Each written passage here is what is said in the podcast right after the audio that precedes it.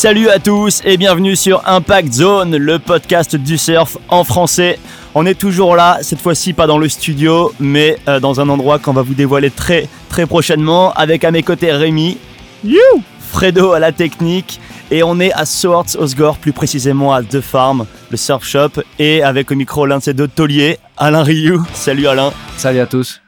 Bon, et euh, on est du coup très très content d'être dans ton shop avec le petit feu qui crépite à côté là un vrai bonheur pour entamer l'hiver. Et euh... ça nous met dans l'ambiance, ambiance d'hiver, autour de plein de bords de surf. On est là à The Farm. Je vous conseille d'aller faire un tour d'ailleurs si euh, si vous venez. Le shop vaut le détour. La porte est ouverte, la bière est fraîche. On sait la preuve. ok, donc euh, ben forcément Alain, pour les gens qui ne te connaissent pas, tu euh, as été un des meilleurs surfeurs français et européens. Tu as passé de longues années sur le circuit QS avant d'entamer une deuxième carrière et quelques années euh, plutôt côté business euh, cette fois-ci, toujours dans le surf. Mais on va faire comme pour chaque épisode. Est-ce que tu peux nous rappeler tes débuts, comment t'en es arrivé au surf, puis au surf de haut niveau? Yes. ouais, ça va, ça va être long. on a tout le temps. Mais les débuts, bah, ça a commencé à La Réunion pour moi, où je suis né. Et euh, j'ai eu la chance d'y grandir avant la crise requin et de partir avant la crise requin. Et du coup, mes parents avaient habité à Tahiti, c'est le rêve de leur vie de retourner là-bas. Et ben, j'ai eu la chance de faire euh, deuxième partie de mon adolescence là-bas et de grandir, me faire des potes et de progresser, de revenir ici faire euh, faire des compètes, gagner des pro juniors, un titre de champion d'Europe junior et ça m'a un peu catapulté euh, sur le QS où je me suis éclaté, je me suis régalé. Bah, c'est la, la vie de rêve. Hein. Quand, quand t'es là net dedans, tu penses pas que c'est la vie de rêve et tout, mais euh, avec du recul, maintenant, quand je suis dans la deuxième carrière, tu te dis, putain, ça aurait pu durer un peu plus longtemps, ça aurait pas été plus mal. Mais euh, c'était, génial, bien que tu vois le, rêve quand tu quand es sur le QS, c'est de te qualifier. Et ben, j'ai pas, réussi à, à, concrétiser ça, mais je suis arrivé pas loin euh, plusieurs fois. Et après mais quand ça s'arrête, ça s'arrête un peu d'un coup. Et il a fallu rebondir et rebondir surf business. Euh, je suis, j'ai eu la chance d'être. Euh, ça s'est arrêté au moment où Visla s'est monté et euh, j'ai enchaîné en tant qu'agent commercial pour Visla. Et de Visla, agent commercial, j'ai récupéré d'autres marques et avec Buffalo, on s'est associé pour être les, les, distributeurs de Modom et Chili en France. Et, euh, du coup, on a besoin d'un showroom et qui est devenu The Farm, euh, le magasin. Et nous voici ici à The Farm. Moi, j'aimerais revenir sur tes débuts à La Réunion. Il y avait, euh, il y avait un sacré crew euh, quand, euh, quand vous faisiez les compètes. Toi, tu as commencé le surf super tard aussi, non? Non, non, 10-12 ans. Ouais, ce qui est quand même, c'est quand même tard par rapport à d'autres, 10-12 ans pour, pour entamer une carrière. Ce qui est tard par rapport aux jeunes de cette génération, mais à notre génération, 10-12 ans, c'était pas, c'était pas si tard. Hein. Là, c'était un peu la norme. Hein. Il n'y avait pas trop de. Maintenant, il surfe à 5 ans. Nous, moi, j'avais 10-12 ans, je commençais. Jérémy, c'était euh, c'était un freak parce qu'il arrivait à 5 ans, son père le poussait. Je disais, mais il est fou, à 5 ans, il surfe déjà. Mais que, tout le monde parlait que de ça. Mais personne surfait à 5 ans à l'époque. Ok.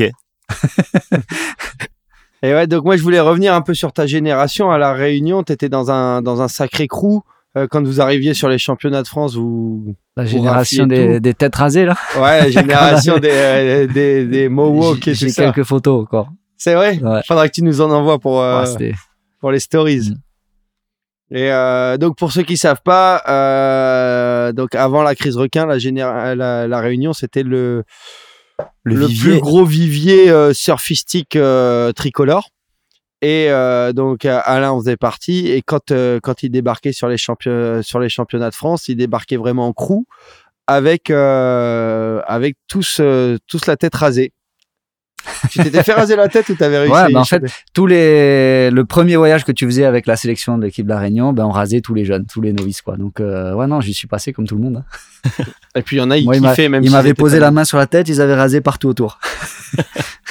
Il y en a même s'ils étaient s'ils étaient pas novices, ils kiffaient le délire et ils se rasaient la tête aussi. Ouais, bah c'était pour que tout le monde se sente bien et qu'ils fassent partie de l'équipe. Mais ça avait de l'effet hein, parce que sur les championnats de France, c'était hyper impressionnant de, de voir tous les Réunionnais euh, débarquer avec la tête rasée, des têtes de ouf. En plus, généralement, ça fracassait. C'était euh, pour les autres euh, les autres teams, c'était c'était hyper ouais. impressionnant. Bah, c'était déstabilisant pour nous. Euh, jeune, t'arrives en France, tu connais personne et tu vas dire bonjour aux gens et t'as une tronche, t'as eu le main sur la tête, tout rasé, t'as jamais été rasé de ta vie. C'est, euh, bah, c'est les premiers euh, voyages, tout, tout seul, euh, entre guillemets, sans les parents, quoi. Je suis arrivé, moi, j'avais 13, 14 ans la première fois et tu, ouais, ça marque, hein, tu t'en souviens, tu pars avec les grands et tu rêves de surf depuis que t'es tout petit et là, tu pars pour un voyage de surf avec que des surfeurs et je vais en France dans les Landes, t'as jamais été, c'est, ouais, c'était fabuleux, quoi. Et euh, à l'époque, c'était euh, donc Christophe Mulquin qui s'occupait de, de la sélection réunionnaise, qui était un des meilleurs coachs et qui est sûrement toujours un, ouais, peut-être encore coach. Il avait, il avait du succès en tant que coach. Ouais, ben moi, plus que c'était un, coach, mais c'est devenu euh, un très bon ami, un mentor. Quand, quand j'étais jeune, je pensais que par le surf et d'avoir Christophe qui, bah, déjà, qui croit en moi, qui me sélectionne dans le truc. Parce que moi, j'habitais à Saint-Denis, donc c'était un peu loin de la mer. J'étais à une heure de la mer et j'étais pas parmi les meilleurs, mais il avait vu du potentiel en moi, il m'avait détecté et, c'était génial. Après, je buvais ses paroles hein, quand il me disait. il m'aurait dit, mets-toi dans le cul, tu vas aller plus vite. J'aurais fait. Hein. Ah, c'était ouais, c'était il était vachement dans la technique et tout ça et on a bien connecté parce qu'il y a des surfeurs qui sont plus dans tu vois la performance c'était une compète il faut y aller il faut faut, faut se surpasser avec ce que tu as. Et lui, il était vraiment dans une recherche euh, technique, le surf, euh, la technique même, comment faire un handball roller, un machin. il voyait plus loin, quoi. Il voyait pas juste la compétition championnat de France. Il t'entraînait pour que tu sois bah, le meilleur que tu puisses être en surf, quoi. Et c'est ça, c'est ça qui me plaisait, quoi. Le, le, la belle manœuvre, le beau truc, quoi. Pas juste, euh, pas juste la tactique. Et il y avait qui du coup à l'époque, à ces moments de, enfin, pendant ces championnats de France et... Euh? Ouais, je pourrais pas tous les citer, mais euh, Hugo Savali, David Grinville, Adrien Rapp, Pierre Lacour, Alex Monnier, Fabrice Perrin, Nico Fokchong, François R. Pierre Lacour, c'était ton rival un peu, non? Vous hmm. étiez. Non, moi, il avait un an ou deux de moins. C'était plus Hugo et David, moi. Hugo et David, ouais, mais, euh, mais, jeunes, eux, ils ont grandi euh, au bord de la mer, quoi. Enfin, au bord de la mer, entre guillemets, parce qu'à La Réunion, tout le monde est au bord de la mer, mais ils étaient euh, de Saint-Gilles, de la Saline, ils étaient là où il y avait les spots. Moi, à Saint-Denis, j'étais à une heure de route, donc je venais un peu de loin, quoi. J'étais, j'étais pas, j'étais pas à leur niveau plus jeune. David était super fort quand, quand, on avait 13-14 ans. Il, il ouais, David a toujours été super doué, mais il n'a jamais voulu en faire une carrière. Il avait, il avait jamais il le disait, il l'a toujours dit ouvertement, quoi, que ça lui plaisait, il adorait le surf, mais que c'était pas, tu vois, il rêvait pas d'être champion du monde, quoi. Ok. et, euh, et donc, t'es parti, euh, tu nous disais, t'es parti à Tahiti, t'avais quel âge quand t'as... 14 ans quand je suis arrivé là-bas. Et c'était, euh, tu l'as pris comment, toi? Parce que t'étais quand même dans un bon, une bonne dynamique, à la Réunion. Comme tu dis, tu, tu faisais partie de la sélection, c'était, c'était bien lancé. Franchement, je l'ai pas, je l'ai pas bien pris quoi. C'est dur à, croire quand, on te dit ouais, tu vas aller habiter à Tahiti, mais j'étais tellement bien à la Réunion, j'avais tous mes potes, j'avais grandi là-bas. Je dis attends, mais on va, non, mais je veux pas, non, je veux pas y aller. Il y a des belles vagues, il y des machins. Non, mais moi, ma, vie elle est là, tous mes potes sont là. C'est ici que j'ai envie de faire ça. Puis après, arrivé là-bas, mes parents étaient mutés à Bora Bora, et moi je rentrais en seconde. Et à Bora Bora, il y a pas de lycée, donc j'étais en internat à Riatea qui est à côté. J'ai fait six mois d'internat et c'est pas facile l'internat. Euh, ben déjà j'étais le seul petit blanc. les mecs, ils avaient 2-3 euh, ans de plus, ils avaient tous redoublé un peu, ils venaient de toutes les îles, ça parlait tahitien. Et j'étais, euh, c'était une, expérience difficile au début. Et j'ai trouvé une famille d'accueil qui, qui a bien voulu euh, bah, s'occuper de moi euh, les temps off pour que je puisse aller surfer un peu le mercredi après, pour que je puisse. Euh, et puis le, le week-end, on reprenait le bateau le samedi après-midi pour retourner à Bora Bora. Donc le week-end, il y avait pas la passe à Bora Bora, c'est pas génial pour le surf. Donc le week-end, je surfais pas trop et j'ai pété les câbles.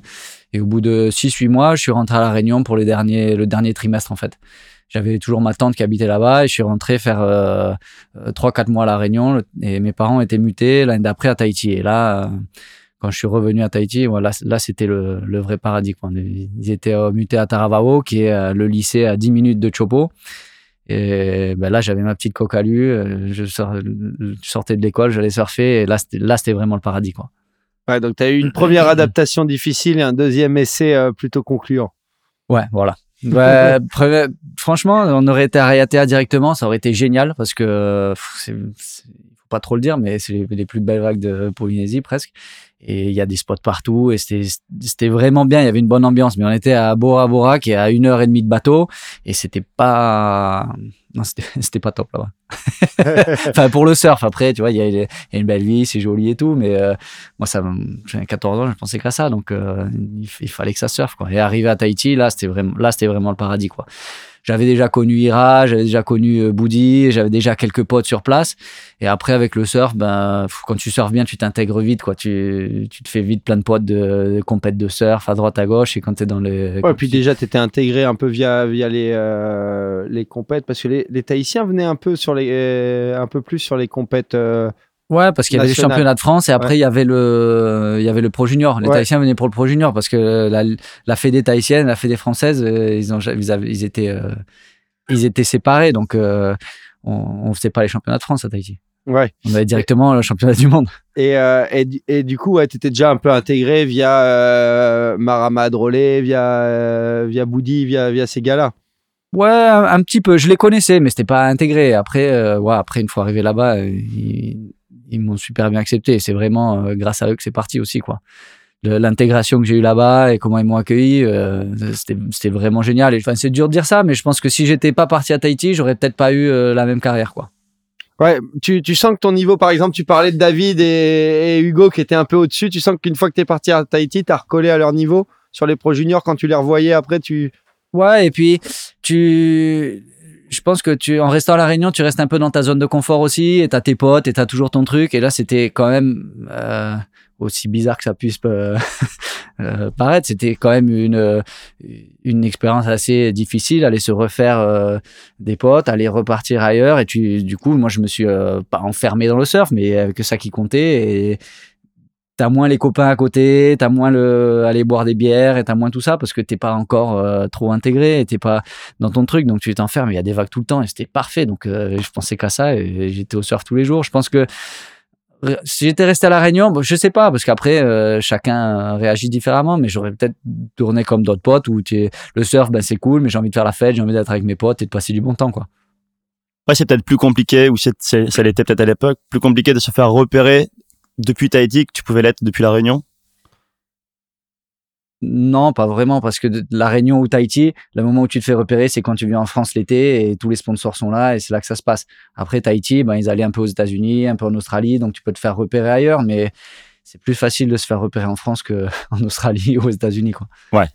Et du coup, à quel moment tu as commencé à faire, à faire les compètes et euh, à te, en tout cas, et même rentrer chez, rentrer chez Quicksilver, trouver les premiers sponsors? Mais j'étais chez Quicksilver quand j'étais jeune, j'avais, j'avais un petit deal. Et euh, partant à Tahiti, bah, je l'ai perdu parce que euh, j'étais loin et j'étais plus là. Et après, je suis revenu, euh, je sais pas, 16-17 ans, quoi. Ok. Ouais, vers 16-17 ans. Quand je suis revenu pour les Pro Juniors, et ben j'ai chopé, euh, là, j'ai, j'ai chopé un petit contrat avec Quick, mais c'était les contrats de l'époque et il me permettait de venir, il s'occupait de moi quand j'étais en France. Et, et dès la première année, j'ai fait les, tous les Pro Juniors. Ouais. Et c'était Peyo euh, Lizarazu, le team manager. Il m'avait un peu, euh, m'avait bien pris sur son aile et je dormais chez lui parce que tous les jeunes qui venaient pour les pro juniors venaient, euh, la plupart venaient de France, quoi, ou de la Réunion. Ils avaient des connexions. Et venant de Tahiti, ben, j'étais un peu tout seul et du coup, il m'avait bien pris sous son aile et il m'avait vachement aidé la première année et ben, j'ai fait des bons résultats directs et après ça enchaîné, quoi. Et à l'époque, en plus, Quick prenait une maison à Osegor pour pour les jeunes euh, pendant la période des pro juniors et des compètes? Ouais, ils, prenaient, ils avaient un appartement euh, qui appartenait à Quick et euh, on était 4-5 jeunes qui, restions, qui restions dans l'appart. Même il y avait la maison derrière la gravière. Tu n'avais pas été à cette maison? Non. Non, non, j'étais team B. mais... J'y avais été, donc moi j'étais team non, je, je sais, j'ai pas connu cette maison. C'était peut-être après ou je sais pas, mais c'était après moi. Par contre, j'ai eu sous le magasin Quick à Cabreton, il y avait un petit appartement et là tous les étés je venais et, Pierre euh, Pierre m'accueillait, me dit ça c'est chez toi, reste y quand tu veux. Et là c'était vraiment top. J'avais un pied à terre. Tu m'étonnes. Et euh, on en parlait l'autre jour en off. Tu euh, en tant que junior, on vous donnait pas spécialement d'argent, mais vous étiez hyper encadré euh, maison, on vous emmenait sur les, euh, sur les, euh, sur les pro juniors et, Il y avait, tu penses qu'il y avait un peu plus d'encadrement quand tu étais sur les Pro Juniors que maintenant? Ouais, on partait et c'était l'équipe Quick qui arrivait au Pro Junior et franchement, c'était génial quoi. On a on avait rien à penser. Un camion, on avait le cuistot, on avait la maison louée, on arrivait et c'était euh, ça c'est ça qui a fait euh, un peu le tournant pour moi aussi, tu vois, d'arriver de se sentir partie d'une équipe et arrivé, il y avait un entraîneur, euh, il s'appelait Rob Roland Smith là, qui nous qui nous cassait, tu vois, genre une semaine avant la compète, on partait tous, on allait, on faisait des trucs de natation en l'eau à 18 degrés, après on remontait, on partait en footing c'était dur, mais ça créait vraiment une, une ambiance d'équipe et ça, ça, ça créait quelque chose. Et, et ce mec-là était là pour nous montrer, les gars, vous voulez être pro de surf, voilà ce que c'est. Il faut s'entraîner. Il faut. Et je pense que c'était un peu les, premières générations qui, qui ont commencé à vraiment s'entraîner, quoi. Les surfeurs, c'était plus des fumeurs de joint, quoi. Mais c'est ça pour moi ça m'a enfin je me rappelle comme ça que de faire partie de cette équipe et d'aller à droite à gauche et de c'est des rassemblements. Et puis on était avec des trucs avec Danny Wills avec Mick Campbell avec euh, El Carton avec tous ces mecs là et c'est quand t'es jeune t'as 16 ans tu vois ça t'es là wow, mais attends quick ils m'ont emmené là. Et c'est plus que euh, des sous ou quoi que ce soit c'était une expérience qu'on vivait qui était qui était vraiment géniale quoi. C'est à ce moment-là que tu as commencé à envisager la, la carrière de surfeur professionnel? Non, j'en ai toujours rêvé sans vraiment se l'avouer. Quand t'es jeune, euh, tu dis ouais. Et puis euh, il y avait aucun, enfin il y avait aucun français. Il y avait, il y avait pas de français sur le WCT. Il y avait pas beaucoup de français qui vivaient du surf, quoi. Donc euh, c'était une carrière vachement précaire et tu, tu savais pas si c'était possible, quoi. On n'en rêvait pas comme les gamins en rêvent aujourd'hui, quoi. Ils ont, il y a eu Jérémy Flores qui a ouvert la porte, qui a montré qu'avoir une carrière euh, dans le surf euh, pour un Français c'est possible et de bien en vivre et que euh, on a le niveau des autres quoi. Moi quand j'ai grandi, les Français on n'avait pas le niveau des autres quoi. les Français être un Français sur le WCT c'était on enfin on n'y croyait pas quoi. C'était c'était utopique. Et comment tu avais perçu le niveau des, métropolitains en arrivant de, Tahiti, en ayant déjà vu auparavant le niveau des Réunionnais? Quand j'étais à la Réunion, je venais en France l'été avec les Réunionnais, donc je connaissais un peu tout le monde et euh, je savais qu'il y avait y avait du niveau. Hein, euh, et puis tu viens de la Réunion, tu surfes, tu des rive break. Tu viens de Tahiti, c'est des rive break aussi beaucoup. Donc tu viens en France et ça bouge, il faut s'adapter. Et ça c'était assez dur au début bah, tu reviens, non, mais la marée, c'était il y a une heure, là, il n'y a plus de vagues, quoi. comment ça, la marée, c'était il y a une heure? chez nous, il n'y avait pas de marée, donc euh, t'arrivais, pourquoi? Et donc, euh, tu vois, comprendre le banc de sable qui bouge, et c'est pas toujours pareil. Quand ça monte, faut être là et repérer. pas mal de temps et de, à passer à regarder la mer, quoi. Qui, il faut s'adapter. C'était ça le plus dur quand je pense quand je suis venu. Plus que le froid ou autre chose. Plus que le froid, ouais. Ouais. Ok. Le froid, ça t'a pas fait, euh, non. Pas handicapé Bah, il y avait déjà des bonnes combis, donc t'arrivais, bon, tu mets une combi, tu surfes, t'es un peu à deux à l'heure, et euh, c'est handicapant, mais bon, as la, si t'as la motivation, tu passes au-dessus de ça, quoi. C'est certain. Et puis, on venait pas au mois de décembre, donc on n'avait pas les chaussons, on n'avait pas les cagoules, bon, tu mettais une 3-2, euh, fin d'été, c'était pas pire. Hein. Et donc, ta carrière euh, pro junior, ça s'est plutôt bien, bien déroulé, étant donné que t'as gagné, as gagné le titre? Ben, ouais, ça aurait pas pu être mieux, j'ai gagné deux fois. 2002, 2003. Et en plus, c'était euh, c'était quand même relative, euh, relativement relevé à l'époque. Ouais, ouais, mais c'est, c'est là que j'ai envisagé de pouvoir être pro. J'ai dit, attends, si je peux gagner ça, euh, bon, bah, peut-être que je peux y arriver, quoi. C'était qui, les gars, en, en face de toi? La première année, c'était, bah, c'était Pablo Gutiérrez et cette génération. Et puis après, la deuxième année, c'était, c'était, surtout Team, quoi. Ouais. C'était Team, mon gros rival. Ouais, j'imagine. Mais euh, on était euh, copains comme cochons, et, euh, mais en même temps, gros rival. Il y avait Tim, il y, avait Fabrice aussi, non? Il y avait Fabrice, il y avait Marlon Lipke, il y avait un peu Haritz, mais il avait, il avait un ou deux de moins que moi, donc il, a, il a tapé plus fort après. Il y avait Goni aussi, et Alan Stokes. Ah ouais, Alan Stokes, il mettait, des, il mettait des bons airs déjà. Ouais. Mais c'était ouais, enfin, dans mes souvenirs, le, mon gros rival, c'était euh, c'était Tim, quoi. Et, Jérémy, quoi, qui avait 5 ans de moins que nous, il avait 15 ans, il arrivait et il tapait toutes les finales déjà. C'est clair. Et donc après, après euh, tes titres pro junior, tu as embarqué euh, pour la vidéo Young Guns 2. Ouais. Raconte-nous un peu l'expérience. Tu étais déjà sur le QS en tout cas à ce moment-là. C'était quoi? C'était 2004 ou 2005 le Young Gun Ouais, mais en fait, direct après le, direct après le Pro Junior, euh, je me suis dit, bon, il ben, faut battre le fer tant qu'il est chaud et t'as plus l'âge de faire les juniors, il faut, faut aller sur le QS et prendre un an pour essayer. Et la deuxième année, ben, je venais d'avoir le bac. Et le deal un peu avec mes parents, c'était bon, si t'as le bac, tu peux prendre une année sabbatique, surfer et kiffer quoi. Donc, euh, bah, j'étais champion d'Europe. Je dis bah ouais, je vais le faire. Et je suis parti une année. Et Quicksilver m'ont suivi, donc euh, bah, j'ai gagné, je gagnais ma vie. Donc, euh, je dis à mes parents bon bah une année, ça fait deux ans, ça fait. je vais pas reprendre les études tout de suite. Et, et, et je regrette rien. Mais ouais, après c'était euh, tu passes du, du Pro Junior au QS, euh, bon, il y a, y a, un petit, y a un bon gap à, à passer. À, à l'époque, c'était un sacré avantage d'être euh, champion d'Europe junior parce que tu avais les wildcards pour euh, tous les gros QS. C'était après, c'était après. Ah, T'avais pas ce, cet avantage? Non. Dommage. Non, mais des gens pouvaient rentrer dans les gros QS. Ouais. Et, mais bon, il fallait passer 4-5 tours avant de gagner des sous, quoi. Oui. T'arrivais au Segor, il fallait rendre de 224 et il fallait passer des tours, des tours, des tours. Et je me rappelle une année, j'ai passé 4-5 tours et j'ai même pas gagné de sous. Quoi. Ouais, et ouais, c'était plus ouvert. on pouvait ouais, tout le monde pouvait s'inscrire, mais, tu commençais euh, tout en bas, quoi. Ouais, tout à fait. Et c'est après que c'est arrivé, ça. J'avais, j'avais pas bénéficié de ça. Mais c'était pas grave. J'étais hyper content quand même. Et par contre, passer du pro junior euh, à faire le QS, ça voulait dire euh, ben pas quelques allers-retours dans l'année euh, sur en Europe, mais être prêt là à passer ben l'année et de longs mois loin de chez soi. Ouais, ça c'était un peu un peu dur, mais c'est obligé. Partir de Tahiti pour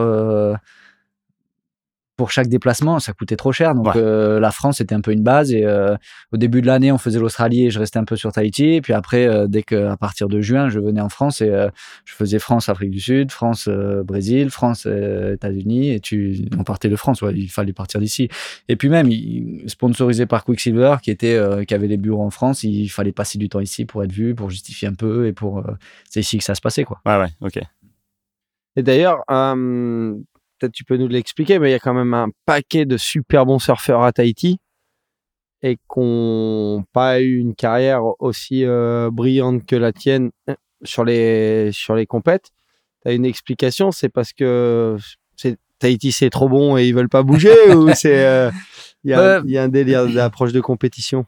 Non, il y, y, a un peu des deux. Il y a, il y a de tout. Je pense pas qu'on puisse généraliser, mais euh, c'est sûr que Tahiti c'est trop bon. Hein. Tu pars de Tahiti et puis tu te retrouves à surfer euh, au mois de juillet à la cano euh, quand c'est quand t'as des vagues qui arrivent au genou, du vent onshore. Tu fais une fois, deux fois, tu dis bon ben je vais faire des tubes chez moi. Et, après l'autre côté c'est que Tahiti c'est trop bon, mais aussi euh, bah, t'es loin de ta famille pendant longtemps et si tu c'est c'est dur si tu pars pas jeune de, de faire si tu pars et que tu as 18 20 ans et que tu jamais trop parti de chez toi c'est dur de de rester loin de ta famille pendant longtemps quand tu n'as pas pris l'habitude jeune.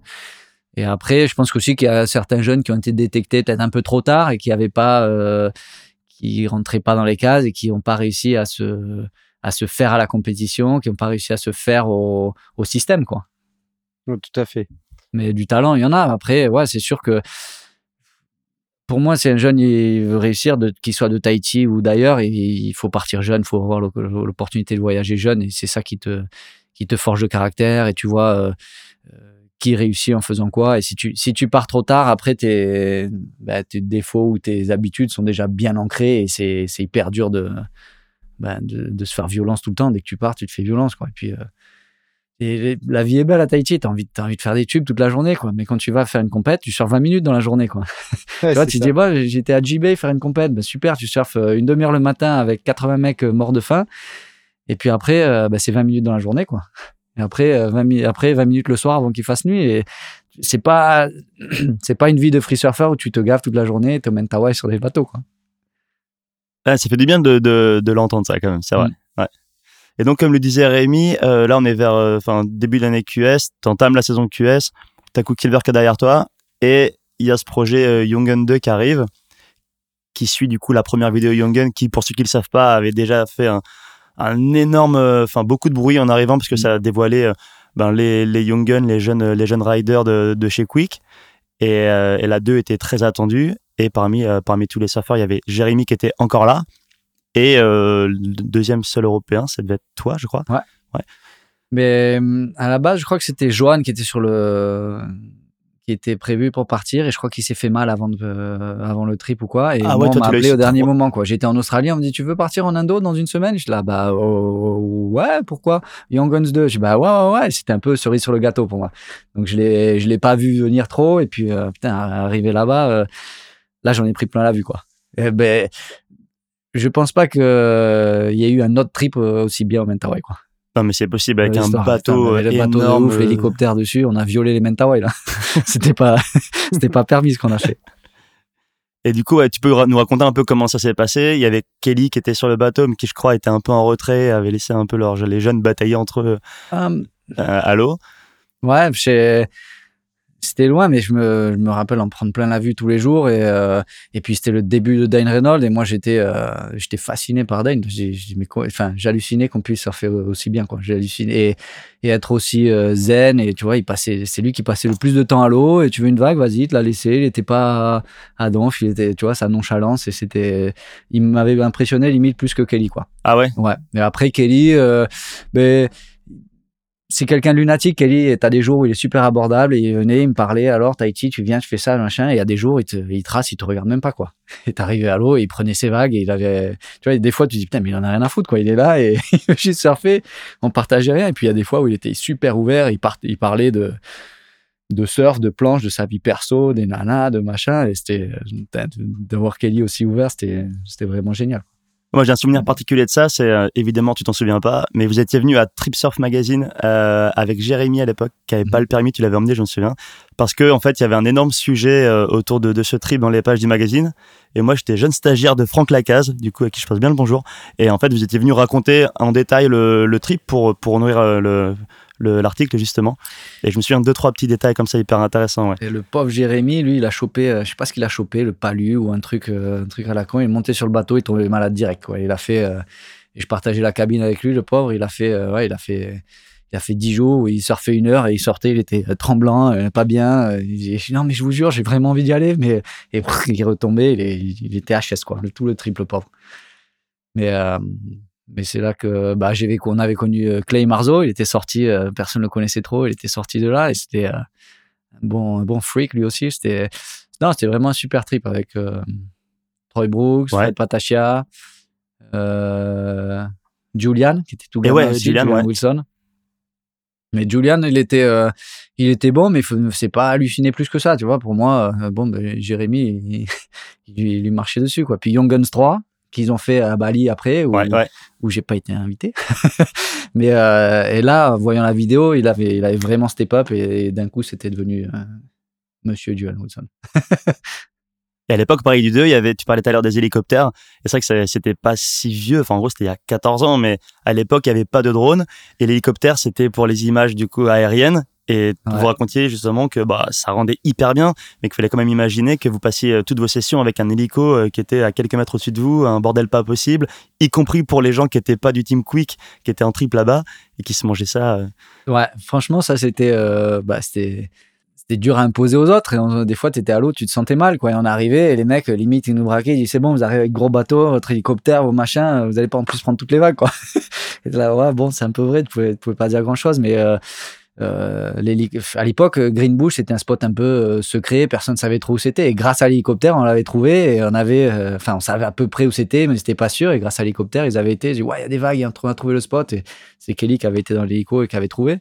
Nous, les jeunes, n'avaient pas le droit de, prétendre à monter dans l'hélico, mais mais après, c'est vrai qu'il y a pas mal de sessions où, putain, pendant deux, trois heures, tu as le truc au-dessus de ta tête et là, c'est bon, vas-y, dégage. Et ça, te, gâchait le, le, plaisir des Mentawai, être un peu, tu vois, plein milieu de l'Indo et tout. Là, t'avais l'hélico, le truc, les caméras. Allez, il y a les caméras qui tournent. T'étais tout stressé. Il faut replaquer les manœuvres maintenant. Il faut faire. Euh, et, pour toi, c'était la première grosse production. Euh, et dernière.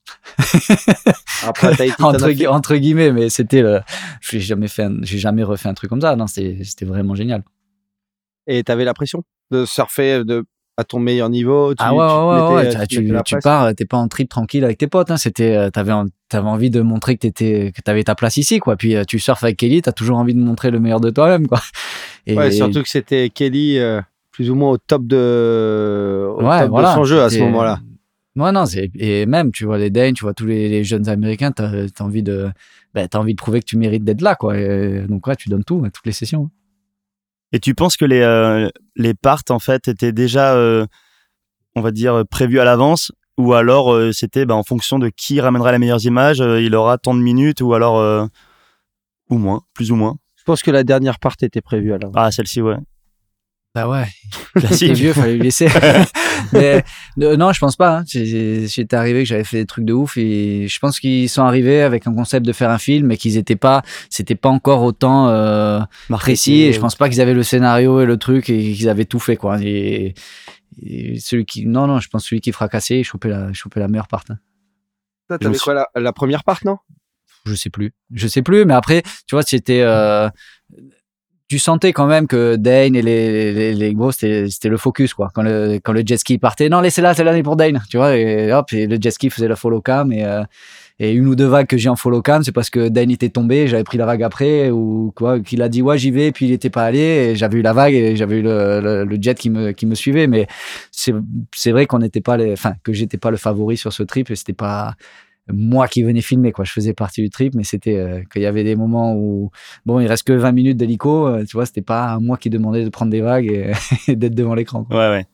Et euh, je me souviens que du coup le team manager qui était là c'était Todd Klein à l'époque et qui avait une pression. Enfin vous racontiez qu'il y avait quand même une pression pour que le, mec vous enfin vous pour vous passiez le plus de temps à l'eau. Quand vous sortiez c'était bon ok traîne pas trop tu retournes Ouais, ben moi, jeune, la première fois que j'allais au Mentawai, donc euh, il n'y avait pas besoin de me mettre la pression, quoi. Mais euh, Kelly, par exemple, je me rappelle qu'il y a des jours où c'était parfait, et Todd, il allait taper à sa porte. Kelly, tu veux pas aller surfer là? Il y a les caméras, c'est le bonheur et tout. Euh, et il allait sur des pincettes, mais je dis ouais, non, là, non, pas aujourd'hui, c'est bon, je surferai demain matin. Et qui, il y a des jours où il était enfermé dans sa chambre, il dit mais qu'est-ce qu'il fait, quoi? C'était la première fois. Il y avait internet sur le bateau, ça coûtait 10 dollars la minute ou un truc comme ça, et l'autre il était pendu sur internet ou aller jouer de la guitare, ou des, fois il avait pas envie, il avait pas envie. Et quand il dit non, bah, c'est non, quoi.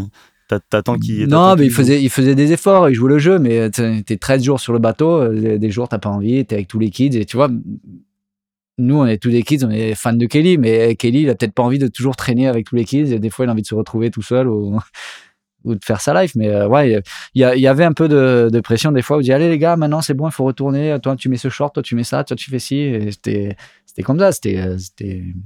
Ils shootaient leur truc, quoi. Je pense que ils jouaient gros le, le Todd Klein sur le trip. oui, il devait y avoir un petit budget quand même. Ouais, le setup que tu décris. Non, non, c'était un gros budget. Je pense qu'ils avaient la pression pour ramener, euh, ramener ce qu'il fallait. Mais, mais ils ont ramené, je pense que ça Ouais, le résultat était quand même incroyable. C'était un bon truc, quoi. Et c'est le moment d'envoyer le premier morceau de l'émission. Celui-là, on n'est pas allé chercher bien loin parce que c'est vraiment le morceau qui accompagnait ta part dans Young 2. Le groupe, c'est 28 Days, un groupe de Melbourne en Australie. Le morceau, c'est Use It. Attention, ça démarre très fort. On écoute ça et on se retrouve tout de suite après. Bah,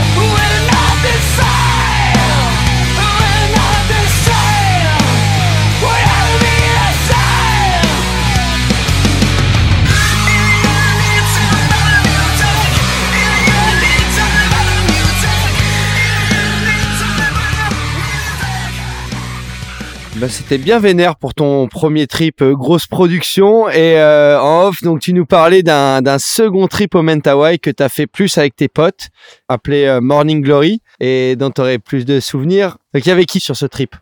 Sur ce trip, il y avait hum, Charlie Martin, il y avait Naoum, il y avait Sancho, il y avait Marc, il y avait moi, il y avait...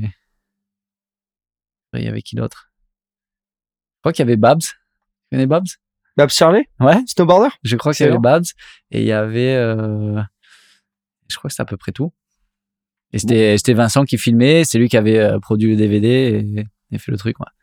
Et là, c'est vrai, bon, c'était bien plus tard, mais euh, là, on partait vraiment entre potes euh, faire un film. C'est nous qui allons faire le film. Que pendant le Young Guns 2, bon, ben, j'étais un petit jeune. Vas-y, mets-toi là, on te filme un petit peu. Et c'était pas, c'était pas mon trip, quoi que là, c'était, j'ai plus de souvenirs. On avait bien scoré. On était vraiment entre potes aussi.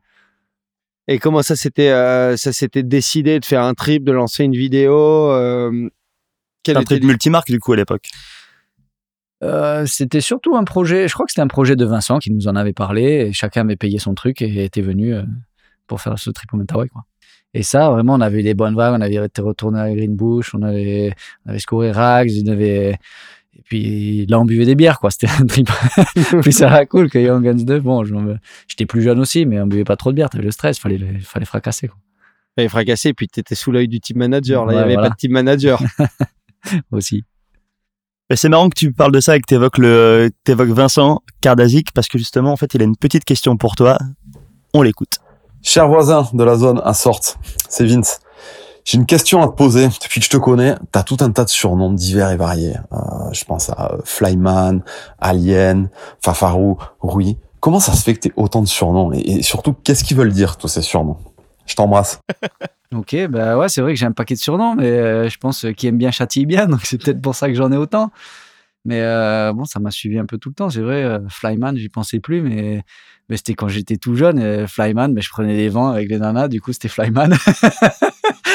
Alien, bah Alien, c'est les potes de la Réunion quand je venais, euh, qui nous avaient rasé la tête parce qu'une semaine tu restes avec ta coiffure pourrie, puis après bah, on te on te finit quoi, on te rase bien et j'avais le crâne comme ça et ça faisait Alien. Et puis euh, qu'est-ce qu'ils m'ont dit d'autre?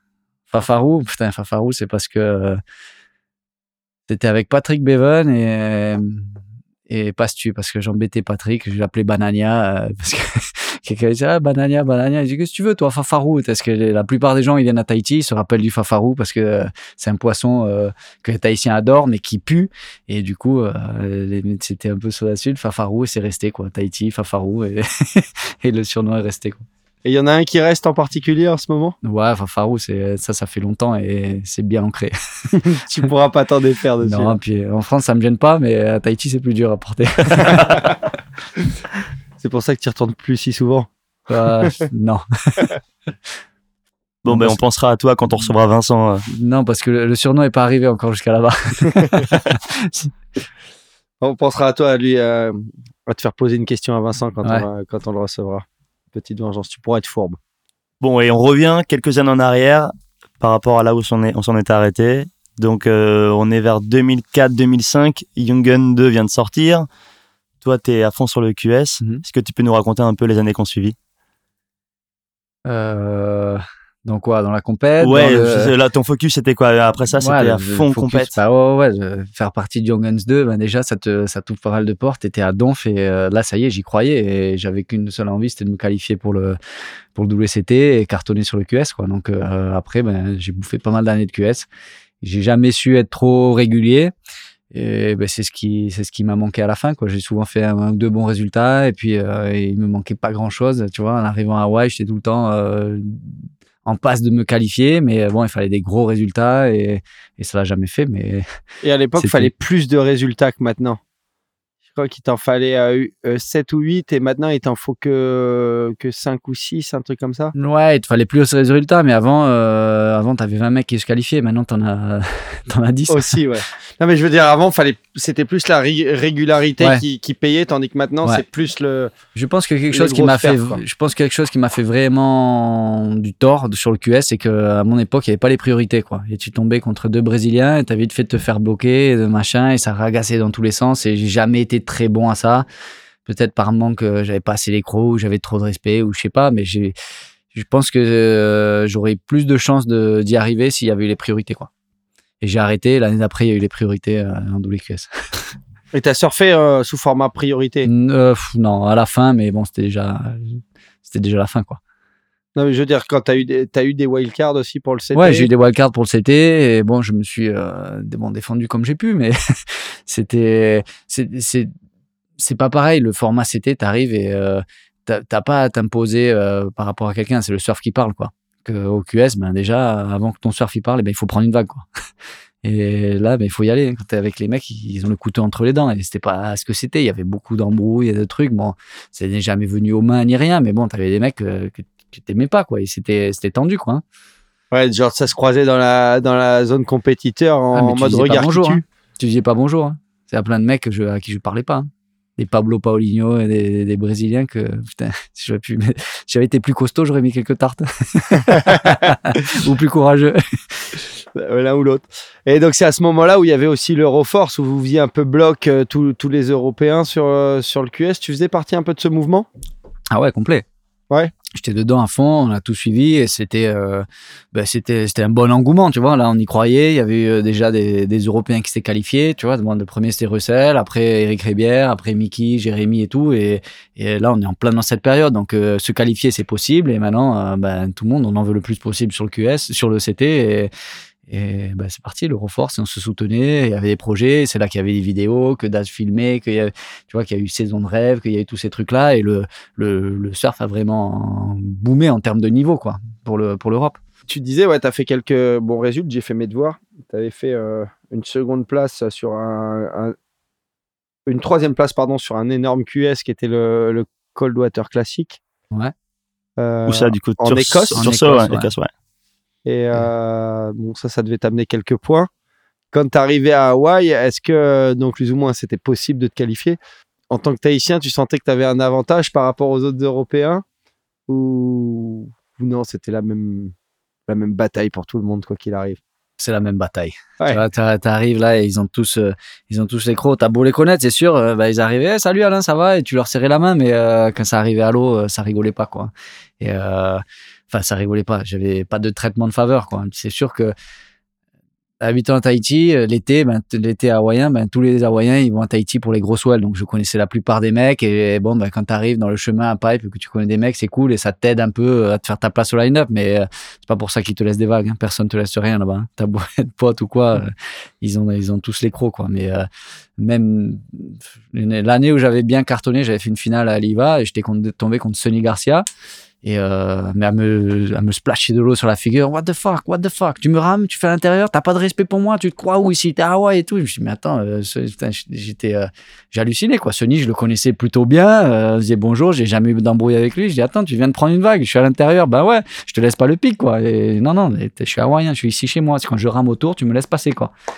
Et en conteste. Ouais, ouais, c'était, tu vois, il, avec gros, quoi. C'était, c'était chaud, quoi. T'as Sony qui te dit ça, tu sais pas où te mettre et, et au final, j'avais passé cette série, puis sorti de l'eau, bah, c'était un peu du bluff, et tu vois, sorti de l'eau, ouais, bien joué, euh, pas de problème et tout. Je me mais. Sérieux, ouais. Ah ouais, ouais, mais quel enfoiré, il était prêt à me mettre une tarte, et, euh, et tu vois, tu sors de l'eau, c'était, euh, non, non, bah, c'est bon, t'as gagné. Bah, hyper intimidant quand même t'as plus ou moins le boss du North Shore qui ah, mais ouais, mais là tu te dis merde, qu'est-ce que j'ai fait? Attends, mais là tu sors de l'eau, l'autre il va m'étrangler, ils vont ça, et ça vous j'habite, il y a, y a, beaucoup de ça à Hawaï, hein, et pas que pour les Européens, hein, pour tout le monde, hein, les Australiens et tout. Euh, tu vois, Jack Patterson, il y avait euh, Fast Eddie qui, qui, qui passait à toutes les portes, il tapait, il est là Jack, il est là Jack, c'était chaud, ça a été chaud pour pas mal de monde. Hein. Eddie Rothman Ouais, ouais, ouais. C'était parce que à l'époque c'était le représentant des surfeurs et il avait dit euh, pourquoi on ferait des traitements de faveur aux Hawaïens quand on est à Hawaï, euh, c'est normal, ils doivent se qualifier. Euh, pourquoi ils auraient des wildcards On n'a rien à foutre nous. tu vois, et, comment ça? What the fuck? T'as rien à foutre des Hawaïens? Comment ça? Tu vois, c'est un peu et bon, il a failli en prendre une lui aussi, mais c'est que de l'intox, l'intimidation et c'est ils sont bons à ça. ça marche plutôt bien apparemment. mais bon, avec le, avec le recul, j'aurais préféré prendre quelques tartes et me qualifier, mais tu vois, j'étais un peu euh, pas, pas sur la réserve, mais c'était c'est des trucs où j'avais pas envie de me qualifier en faisant j'avais pas envie de gagner une série en bloquant un mec ou en, faisant un truc pas clean, tu vois, je voulais me qualifier en étant le meilleur, mais bon, euh, pour ça, il faut être, il faut être le meilleur et, et c'était pas tout le temps le cas. Quoi. Et puis même, c'est pas forcément suffisant. C'est ça, c'est ça, c'est pas forcément suffisant, tu vois. Je, enfin, un mec aujourd'hui, tu vois Julian Wilson, Wilson qui sur les compètes et tout. Pour moi, ce mec, il, mérite un titre de champion du monde et tu le vois, bah, il est trop puriste et dans le surf, il veut gagner avec le surf et il fait pas tout le temps ce qu'il faut pour gagner une série, quoi. Et euh, s'il avait euh, eu une autre approche, bah, il aurait peut-être, euh, ouais, il surferait peut-être pas aussi bien, mais il aurait peut-être eu plus de réussite en compète, quoi. Ouais, c'est certain. La compétition, c'est un, c'est un, un, état d'esprit Ouais. à part entière et faut sortir le couteau pour. Pour passer des tours. Et euh, c'est marrant Ouais, parce qu'on il faut avait gagner, euh, pas toujours avec la manière, mais il faut gagner, quoi. Et lui, il met la manière avant le, avant le résultat. Quoi. Mais Mickey, il lui racontait hein, dans, dans, son, dans son émission, enfin dans l'émission dans laquelle on l'a reçu, que ah, il y a des fois, ouais, pour se qualifier, il a fait des trucs pas très très cool. Et euh, après les séries, il allait voir les gars en disant bah, Désolé, mais en gros, j'avais pas le choix. Voilà. Ah ouais, c'est ça. Et puis, euh, ouais, ouais. Toi, t'as fait des plans de pute? Non, Jamais. non, non, non. Non, non, mais euh, c'était à moi, j'y allais. Et puis après, c'est sûr, bah, il reste une minute, l'autre, il a besoin d'un 6, tu le laisses pas prendre une vague, mais c'est pas un plan de pute, quoi. Mais tu vois, il y a des mecs qui se disent, ouais, vas-y, vas-y, c'est bon, je pars pas. Et puis, euh, dès que tu te lèves, boum, il part derrière toi, il te met l'interf. C'était. Ah ouais. Ah Yes. ouais, mais c'est vraiment. euh, là, il y a, a pas Ça, de c'est un plan hein. de pute. Ah ouais, mais il y a, il y a un paquet de trucs. Mais euh, non, je sais pas. Je, je pense que c'était peut-être, j'étais pas assez compétiteur dans l'âme pour faire des trucs comme ça. Et j'avais envie et de, bah, de, de toute mon âme d'y arriver. Mais j'étais, j'avais, je sais pas, j'avais pas ça en moi. Et je pense que c'est, ce qui m'a manqué un peu. Et euh, en parallèle de la fin de ta carrière sur le QS, tu commençais sérieusement à taquiner euh, les grosses vagues et pas, qu'à- pas que chez toi, enfin pas qu'à Tiopo. T'as commencé Ouais, à. Mais euh, c'était un peu wake-up call. Tu vois Sancho qui, fait une super carrière euh, sans faire une compète et à faire des grosses vagues et tout. Et chez Quick, tous les riders voulaient euh, se qualifier pour. Quoi. Et euh, à l'époque, c'était un peu, c'était Daz le, le directeur marketing. Et il me dit, écoute, moi j'en ai, j'en ai 20 dans mon team. Les 20, ils veulent se qualifier, ils veulent tous faire la même chose. Mais moi, j'ai besoin de contenu, j'ai besoin de faire d'autres trucs, j'ai besoin d'autres projets. Et je pense que euh, sur la longévité, ben, t'as ta carte à tirer là-dedans et tout ça. Et je m'étais euh, un peu, ben, je voyais mo- mon rêve qui m'échappait et je savais, tu vois, deux ans avant d'arrêter complètement, euh, j'y croyais plus au fond de moi. Je pensais pas me, me qualifier. Donc, je suis parti là-dedans à fond, mais c'était trop tard, quoi. Tu vois, et Quick, c'était déjà un peu la galère et euh, en me donnant ces, conseils, euh, je pense que chez Quick, ils savaient déjà qu'à un moment, ils allaient virer et que je faisais partie du truc. Mais aujourd'hui, c'est dur à dire, mais à un an ou deux près, euh, si j'étais parti plus tôt sur du free surf et sur des grosses vagues, j'aurais pu peut-être en vivre encore aujourd'hui. Mais c'était pas facile de lâcher ton rêve d'enfant. C'était moi, je, je surfais pour me qualifier pour être sur le WCT. Je surfais pas pour prendre la plus grosse vague du monde, quoi.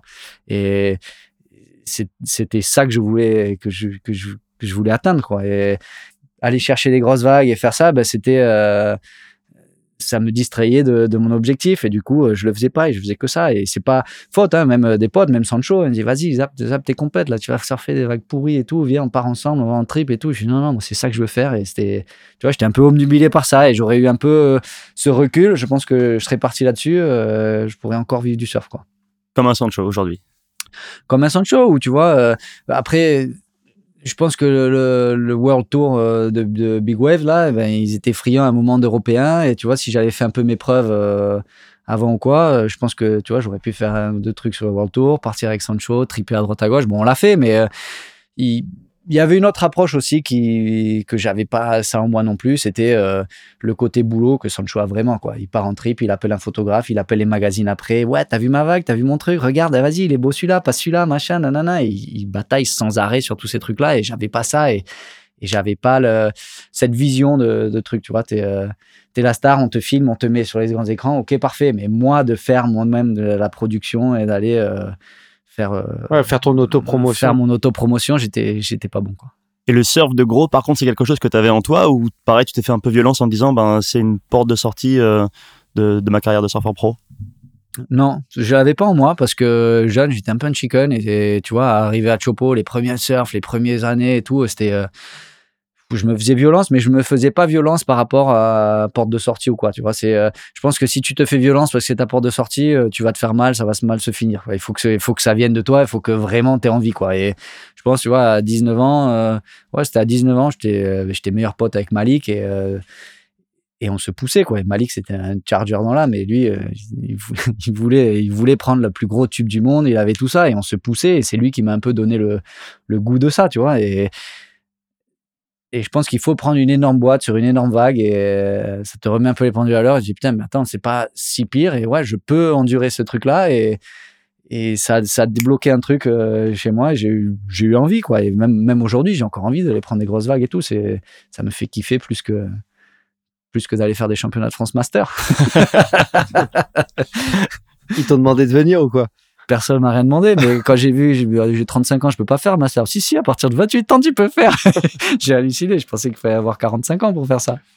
Mais je sais pas, ma, ma vie de compète, j'en ai fait beaucoup et je pense que c'est un peu derrière moi et ça m'éclate moins d'aller euh, faire un, un championnat euh, régional ou une compète ou aller se mesurer ou quoi. Et je préfère aller euh, faire un trip, tu vois, en Irlande ou je sais pas où et choper des grosses vagues. Quoi.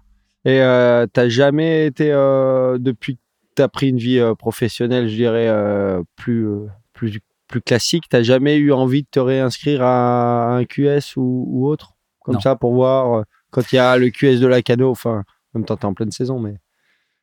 Ouais, c'est pas le plus excitant. Non, mais si ça venait qu'il y avait quelque chose, d'accord, mais faire un QS pour faire un QS, ça m'excite pas, tu vois. C'était le QS, c'était pour se qualifier, pour arriver au CT et, vivre ce CT, quoi. Et puis, euh, enfin, c'était un peu euh, une marche pour sortir des vagues pourries et surfer des belles vagues, quoi. Tu vois, à l'époque, bah, c'était partir à Fidji, à Tahiti, à Kira, machin, et c'est ça qui me faisait rêver. Et je, faisais le QS, pas parce que je kiffais le QS, je faisais le QS pour arriver au CT, quoi.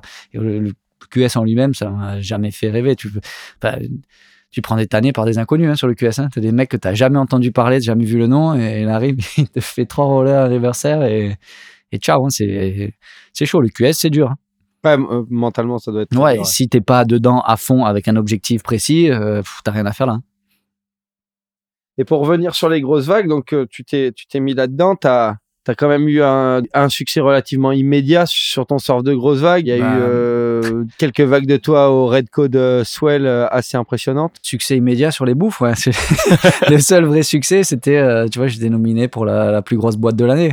Mais tu avais eu un ride que tu avais réussi. Non, bien sûr, j'ai eu plein de rides, mais ils n'étaient pas aussi. Non, j'ai.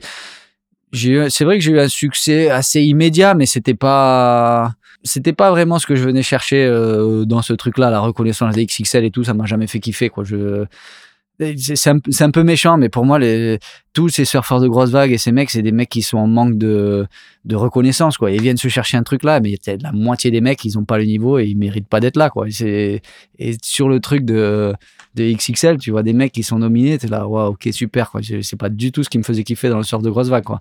C'était, euh, moi, c'était plus partir et choper un peu des nouveaux spots ou des nouveaux trucs ou pousser un peu les, limites et, te chauffer. Et c'est kiffant de prendre des grosses vagues, quoi. C'était pas, c'était pas juste ce truc-là, quoi. Je pense que, enfin, le XXL Award, machin, ça a fait des carrières, mais euh, c'était, pour moi, c'est pas, c'est une fin en soi. Ouais, mais même, c'est du vent. Je trouve que c'est un peu la fin du surf de gros, quoi. Même le World Tour de grosses vagues et tout. Euh, les mecs, ils, se branlent pour pas grand chose, quoi. C'est méchant, mais c'est. Euh, putain, t'as des mecs, les Will Scuddin, les mecs. Enfin, il y a beaucoup de mecs que j'ai croisés sur des gros swells ou quoi. Et tu vois, les mecs, c'est pas des surfeurs, quoi. C'est des chargers, c'est des mecs vaillants, mais ils ont aucune technique. Et, et, putain, ça, me, ça me fait chier mais c'est des blaireaux, quoi. Et, et, tu vois des mecs comme ça qui sont reconnus pour ça. Je dis, mais je veux pas faire partie de ce truc-là, c'est un cirque. C'est, tu vois, des, des Sébastien Studner et des mecs comme ça, c'est pas des surfeurs, quoi. Et, je pense qu'ils ont pas, euh, bon là c'était mon quart d'heure balance, mais tu vois, ils ont, ils, ont pas franchi les étapes comme il faut, quoi. Ils sont arrivés au surf par les grosses vagues et par le towing et par tout ça, mais vas-y, si tu fais pas un drop à pipe quand il y a 10 foot, et eh ben tu mérites pas d'aller là-bas, quoi. Il faut, il devrait y avoir des étapes à passer, quoi. Et c'est un truc où, ben, tu vois, je voulais faire des grosses vagues et puis j'avais tout ce truc là euh, que j'ai tu vois, depuis le XXL et tout, que j'ai tout le temps un peu senti qui, bon, c'est souvent les meilleurs surfeurs qui gagnent le truc de XXL et tout, mais c'est même souvent les meilleurs surfeurs qui gagnent le, le, World Tour de grosses vagues. Mais c'est pas, c'était plus en, tu vois, si je faisais des grosses vagues, c'était pas pour faire de la compète, quoi. C'était pas pour me mesurer ou pour faire des trucs, tu vois, c'était pour faire des belles images et des belles vidéos et des trucs qui, qui font triper. D'ailleurs, en parlant de belles images, tu parlais de l'Irlande euh, tout à l'heure. T'as as sacrément scoré à Mullogmore. Euh, des, euh, des grosses vagues assez, assez gnarly. Tu peux nous raconter un peu le trip là-bas? C'est un, spot qui fait quand même euh, assez fantasmé d'un sens et qui effraie beaucoup de monde aussi. Ouais, ouais, mais c'est. Euh, mais comme la plupart des grosses vagues, tu vois, c'est vraiment effrayant jusqu'à ce que tu rentres dedans et que tu dis, OK, je vais aller le surfer. Et là, tu, tu switches quelque chose et tu te dis, non, mais. Et tu le vois d'un autre angle, tu vois. Tu vois la perfection de la vague, tu vois où te placer, tu vois où tout ça. Et c'est impressionnant, mais tu la vois pas en mode spectateur avec la grosse vague et le mec qui bouffe, tu vois. Tu te, tu te vois pas trop comme ça.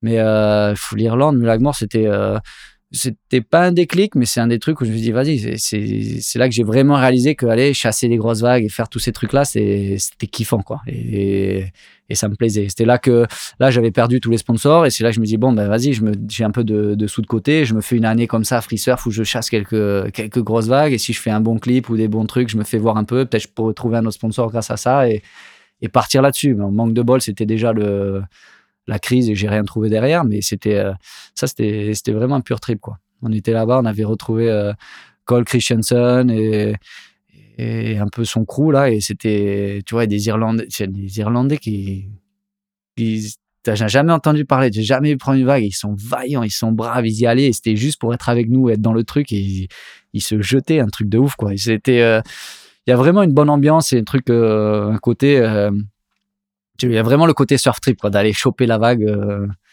tu vois, là où aller, aller chasser la grosse vague et de se retrouver. Les mecs qui venaient d'Hawaï, nous on venait de France et tout, on avait fait le trip ensemble et c'était, vraiment cool. Il y avait Nick Van Roop aussi et c'était, vraiment un bon trip, quoi. tu m'étonnes. Et, euh, et là-bas, ouais, tu parlais des Irlandais vaillants. Euh, c'était déjà le moment où Fergal Smith il, défonçait le spot. Tout. Ouais, et Connor McGuire, et, et Tom Butler et, tous ces mecs-là qui, qui défonçaient le spot. Mais eux, c'est les bons, quoi. Après, t'as le paquet de mecs qui passaient pas le take-off, quoi.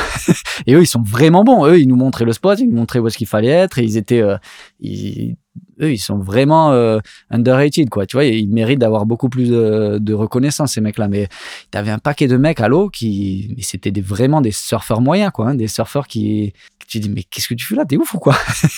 Et ils étaient là vraiment pour le kiff. Et, euh, ah, vous avez des caméras? Ah, vous filmez Tu vois, c'était pas pour prendre une grosse vague, pour se faire filmer sur la grosse vague, quoi. C'était euh, vraiment, euh, ah, ben ouais, on venait voir, on surfe un peu, on venait, c'est cool, hein, vas-y, je vais essayer de prendre celle-là. le mec, il partait, vague de 10 pieds, il faisait des hauts bas et il faisait éclater, il revenait, et, la banane jusque-là. C'était c'était quelque chose à part et que j'ai jamais revu ailleurs d'ailleurs. Ah ouais? Tu vois, ouais ces Irlandais là qui se faisaient fracasser pour le kiff, euh, euh je n'ai jamais revu.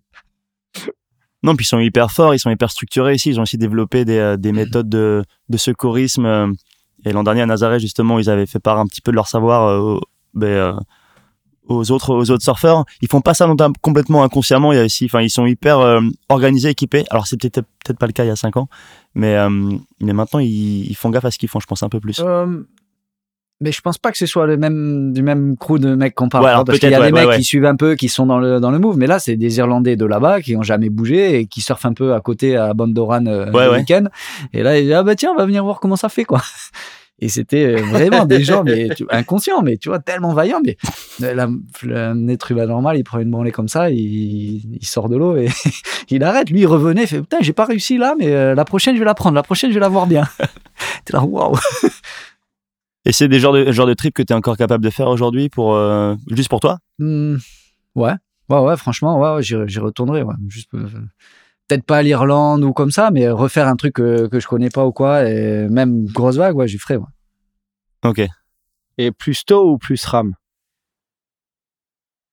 Ça dépend, mais un spot comme Mulagmore, euh, putain, t'es content d'avoir le jet ski et de faire du taux, quoi. Après, un spot comme Aileen euh, qui est à côté, ouais, non, plus ram. Mais je sais pas, je euh, je me sens pas encore trop vieillir et, et je ferai encore bien ça, mais c'est plus dans les priorités. Aujourd'hui, ben, des vacances, c'est pour kiffer et, et j'ai plus le, tu vois, je suis plus prêt à mettre euh, un billet d'avion et à dormir à l'hôtel et pour louer une voiture et le machin, euh, tout ça réservé la veille et payer plein pot quoi. Aujourd'hui, ben, t'as la vie professionnelle qui a changé, les priorités qui ont changé et je peux pas claquer des sous aussi sur un coup de tête comme ça quoi. Et surtout que, bah, tu vois, peut-être pas un trip sur deux, mais un trip sur trois où tu vas, ben, tu chopes pas la vague, tu chopes pas les vagues que tu aurais voulu avoir, quoi. Et la météo a changé, le truc tourne.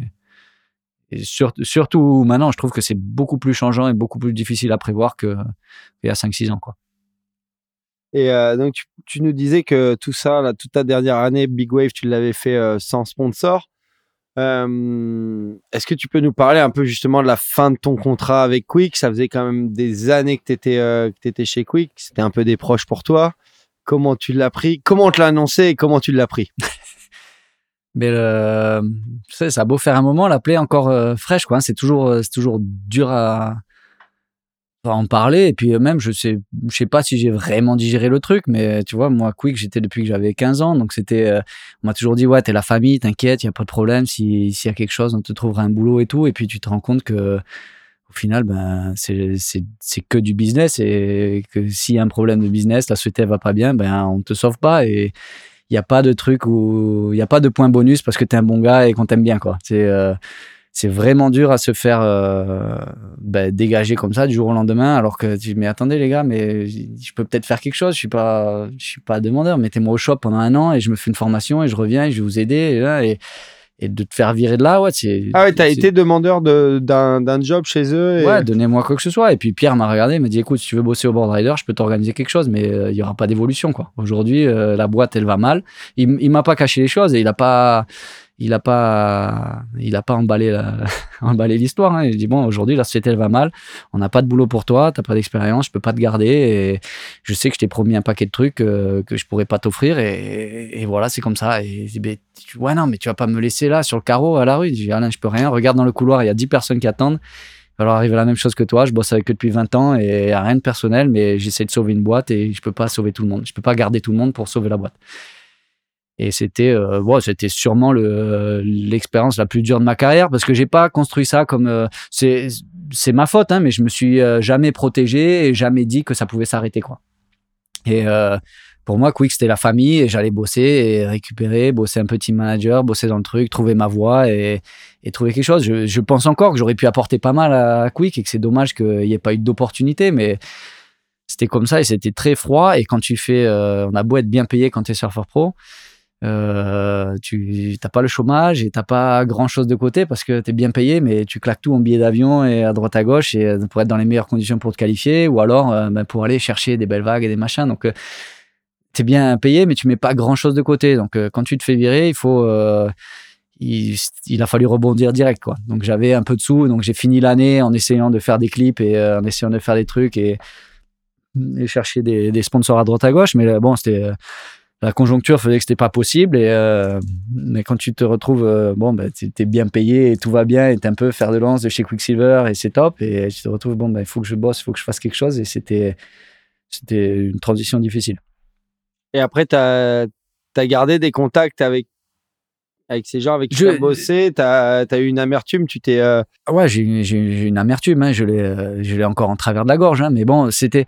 Tu vois, Pierre, j'allais, j'allais manger chez lui. Euh, on était, on était invités. Je faisais tous les barbecues. On était, euh, tu vois, le week-end des fois il m'appelait. Je passais chez lui. J'avais vraiment une relation proche et je voyais, je voyais pas ça m'arriver. Après, tu sais, il, ouais, il voulait, il voulait sauver Quicksilver et sauver Quicksilver, il fallait, il fallait lâcher du lest, quoi. Hein. Et c'est quoi dire, mais si t'es pas euh, les jeunes qui montent ou bien alors le top du top, ben t'es le ventre mou au milieu et c'est ça qu'on dégage. Mais j'ai il est, ouais, c'était dur à, encaisser. Après, ouais, j'ai, il y en a qui ont mieux fait leur reconversion, qui avaient euh, mieux euh, joué leurs cartes, mais c'était, j'ai pas, j'ai gardé contact avec tout le monde et je suis toujours bien pote avec tout le monde, mais je sais faire la part des choses, quoi. Le business, c'est le business et au final, ben, il y a pas de famille, on est des mercenaires, quoi. Hein. Il y a de la thune là-bas, ben, il faut aller là-bas et c'est triste à dire et ça me fait mal au cœur, mais c'est le business, c'est le business, quoi.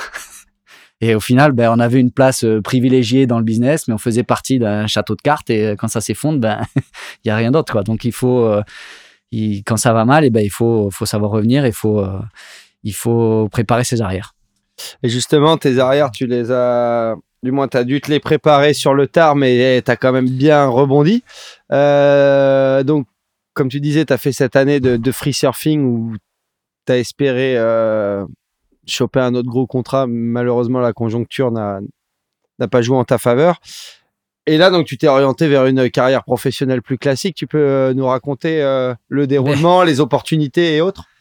Ouais, ça c'est. Euh, ben, j'ai tapé un peu à toutes les portes parce que je voulais, je voulais rester dans l'industrie et c'est le surf qui me plaisait et je, je respirais toujours le surf. Donc c'était je voulais, j'ai tapé un peu à toutes les portes pour être team manager ou si vous avez besoin de quelque chose, mi-temps un peu surfeur et puis vous organiser des au stock ou je sais pas, ou me faire une formation ou trouver quelque chose. Mais c'était un peu toutes les marques qui allaient mal. Quoi. Il y avait personne qui était en plein essor et qui recherchait quelqu'un. Et j'avais vraiment ce logo Quick euh, estampillé. Donc, euh, tu vois, à 30 ans, à l'échanger, tu as fait toute ta carrière chez Quick, ben, tout le monde sait que tu es Quick. Donc, euh, va mettre un Licar Curl après, ça passe pas forcément bien. Et ils ont peut-être d'autres personnes à prendre qui qui ferait une transition plus facile, tu vois. Tu es, bah, es, Spider-Man toute ta vie, on te dit, bon, maintenant t'es Batman. Tu vois, c'est un peu. ils te reconnaissent, quoi, d'un côté.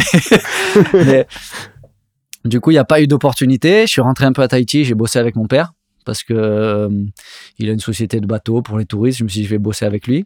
Mais bosser en famille, c'est pas toujours très facile, tu vois. Et ça l'a, ça l'a pas fait. Je me voyais pas, je me voyais pas comme ça. Et je suis revenu en France pour passer le BE parce que euh, c'était un peu ben, la voie, hein, le, le, moyen de faire de l'argent assez facilement euh, quand t'as pas fait d'études ou quoi. T'as le surf, le BE, c'était facile à passer. Mais là, d'ailleurs, j'ai bien halluciné que ça me prenne six mois pour passer un BE, pour faire pas grand chose, alors qu'en un week-end, j'aurais pu avoir l'ISA mais je voulais passer par les voies normales et que euh, je voulais avoir un vrai BE quoi et, c'était c'était facile au niveau de ce qu'on te demande, mais c'était dur au niveau de la rigueur parce qu'il faut être là pendant six mois, il faut rendre le devoir comme tout le monde, il faut faire tous les trucs et c'était euh, la hiérarchie française. mais après, euh, une fois le BE, ben, passé, ben, je me suis rendu compte que c'est pas ce que je voulais faire. Tu dois faire un stage de deux mois à la fin. Ouais. Et, obligatoire non payé et tout ça. Et là, ben, tu pousses des gamins dans des vagues, et euh, une fois, deux fois, trois fois, et puis c'est toujours pareil. Et puis les parents, ils te les mettent parce qu'ils ont envie d'être tranquilles, et les gamins, ils n'ont pas plus envie de faire du surf que ça. Donc, si je suis pas avec l'élite, ça me dérange pas, mais que des gamins qui soient demandeurs, tu vois, qui veulent apprendre et qui veulent. Tu vois, là, j'avais des gamins qui étaient sur la plage. Ouais, non, c'est bon, ça nous saoule, l'eau, elle est froide, j'ai pas envie d'y aller. Ça, bon, mais, et tu vois, c'était vraiment à la chaîne et j'étais dans une, une, grosse école et tu te rends compte tu l'as fait dans quelle école si c'est pas indiscret?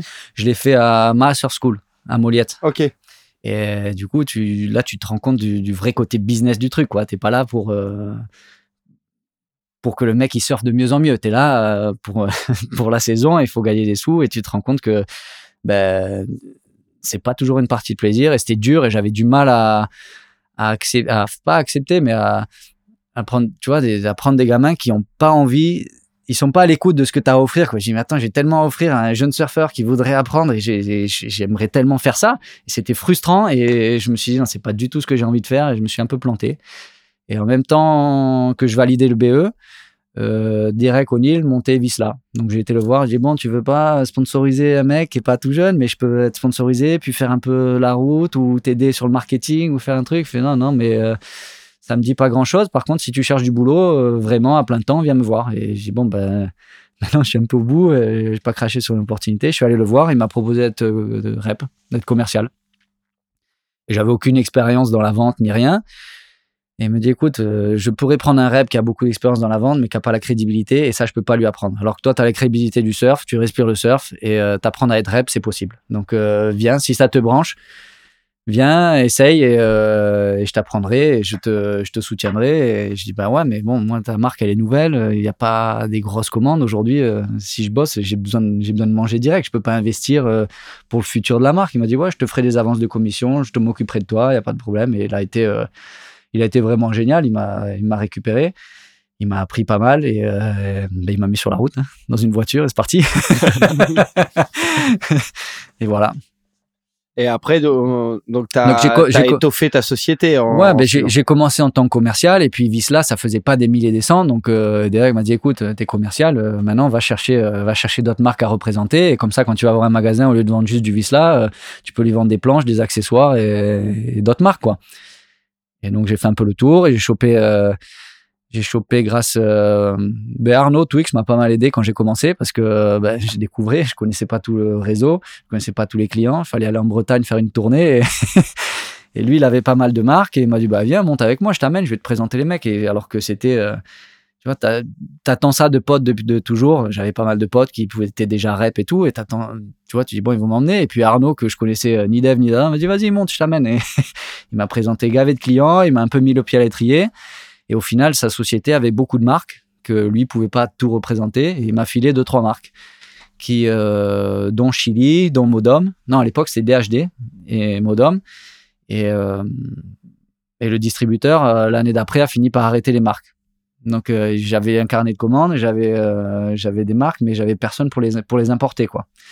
Et j'étais resté en contact avec Buff depuis l'époque des Réunionnais. Et puis, on était toujours potes en passant par Tahiti, le QS. On se voyait rarement parce que bah, lui, il avait un gros poste chez, chez Billabong et il bossait à Donf. Mais à chaque fois qu'on se voyait, ça se passait bien. Et nos chemins se sont un peu recroisés parce qu'il avait arrêté chez Billa. Et je lui ai j'ai besoin de conseils, j'ai, j'ai des marques, j'aimerais reprendre la distribution et, euh, faire tout ça. Il me dit, bah, si tu as besoin d'un coup de main, moi, je, je fais pas grand chose en ce moment, je viens d'arrêter. Euh, euh, là, j'ai deux ans, je peux te filer un coup de main, on monte ça ensemble si tu veux. Et donc, c'est parti de là. Et donc, on était bah, à côté, dans un bureau à l'étage, et on, dit, on, importait Modom.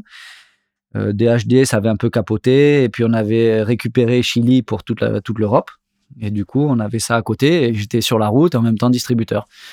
Et ben, la deuxième, troisième année, on avait besoin d'un peu plus de visibilité, de montrer nos samples, de pouvoir recevoir des clients. Donc, on avait besoin de, on avait besoin d'un showroom et c'est là qu'on est venu ici. Et de showroom, ben, tu es dans la zone, à peu de berre, il y a du monde qui passe devant. Vous vendez? Non, vous vendez? Non. Puis au bout d'un moment, on se dit, bon, ben, bah, on va vendre. le showroom, ça va être un magasin et c'est devenu magasin. Aujourd'hui, ça a pas, ça a un peu empiété sur notre activité de, de distribution. Et euh, on est, je pense qu'on fait, on fait plus de, on fait plus de chiffre d'affaires en tant que magasin qu'en tant que distributeur, mais, euh, mais c'est bien, au moins tu vois un peu euh, tous les côtés du, du business, quoi, de la distribution à la vente et euh, au retail. Quoi.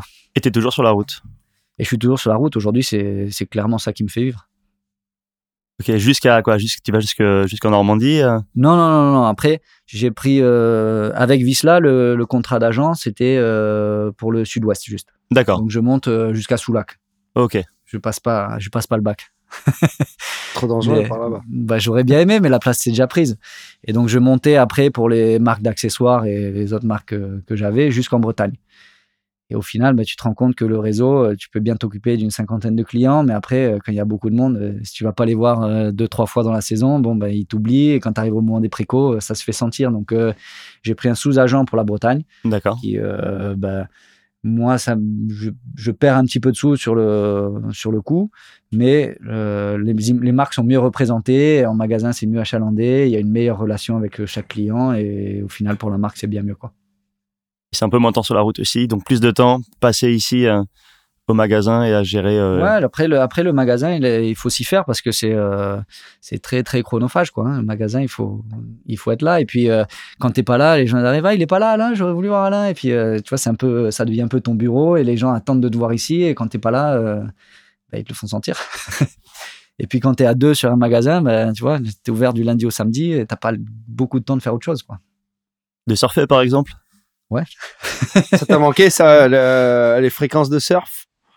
Quand tu as décidé de passer dans une, euh, dans, une vie professionnelle plus classique Les fréquences de surf me manquent pas parce que si je veux, je peux surfer tous les jours. Je me lève le matin, je vais surfer avant de bosser, je surfe entre midi et deux et tu surfes le soir, quoi, tant que c'est pas l'hiver. Mais le problème, c'est que on t'impose quand surfer, quoi. Tu dit, tu surfes de 1h à 15h. Et de 1h à 15h, mais c'est pas la bonne marée, puis le vent, il a tourné, et puis le truc, et, le... et du coup, tu loupes toutes les bonnes sessions. C'est con, mais en France, si tu veux prendre des bonnes vagues, il faut avoir un peu toute la journée, quoi. Il faut savoir où est-ce que c'est bon, à quel moment, et donc, quand tu arrives à une heure, euh, bec enfariné, tu viens de fermer le magasin, tu arrives, ben, tu dis, bah, j'ai une heure, c'est maintenant, c'est là, et tu cherches pas à droite à gauche. Donc, euh, au final, j'ai surfé et j'ai fait toutes ces sessions, euh, bon, bah, où tu, c'est vraiment frustrant quand tu arrives, le mec dit, putain, le vent, il vient de tourner, c'était vraiment bien avant que tu arrives, quoi. ouais, bon. voilà, après, tu reviens au magasin, et les mecs, ils viennent, ils te racontent leur session, ils te racontent tout ça, et c'est très frustrant au début. Et puis, et puis tu t'en éloignes comme tout et tu t'habitues et, voilà. Après ça te ça te fait un peu moins chier de louper quoi. Mais et après tu viens même à apprécier les sessions de merde. Et je sais que ça c'est toi mais je suis, suis pas encore là. Pas encore à mon niveau je suis pas encore là. Ça me ça me manque pas encore assez pour euh, pour me dire bon allez faut que j'y aille et là j'y vais quoi. Tu vois là ça fait dix jours que j'ai pas mis un pied à l'eau quoi avec la pluie avec tout ça. C'est euh, j'ai encore euh, bah, c'est peut-être mon côté tahitien où j'ai trop été euh, habitué à des bonnes vagues et que ce soit facile que du coup quand c'est pourri ben j'arrive pas à me faire violence encore mais t'avais quand même une, une, planche dans la voiture quand tu montais jusqu'en jusqu'en Bretagne?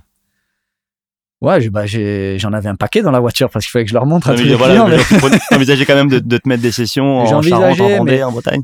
Euh, j'en ai fait pas mal, mais au final, euh, quand tu pars en Bretagne, ça te prend bien la semaine. Et si tu commences à surfer entre les rendez-vous, ben, ça te prend deux semaines. quoi. Ça peut être un rendez-vous en soi d'aller surfer avec le patron d'un shop. Ouais.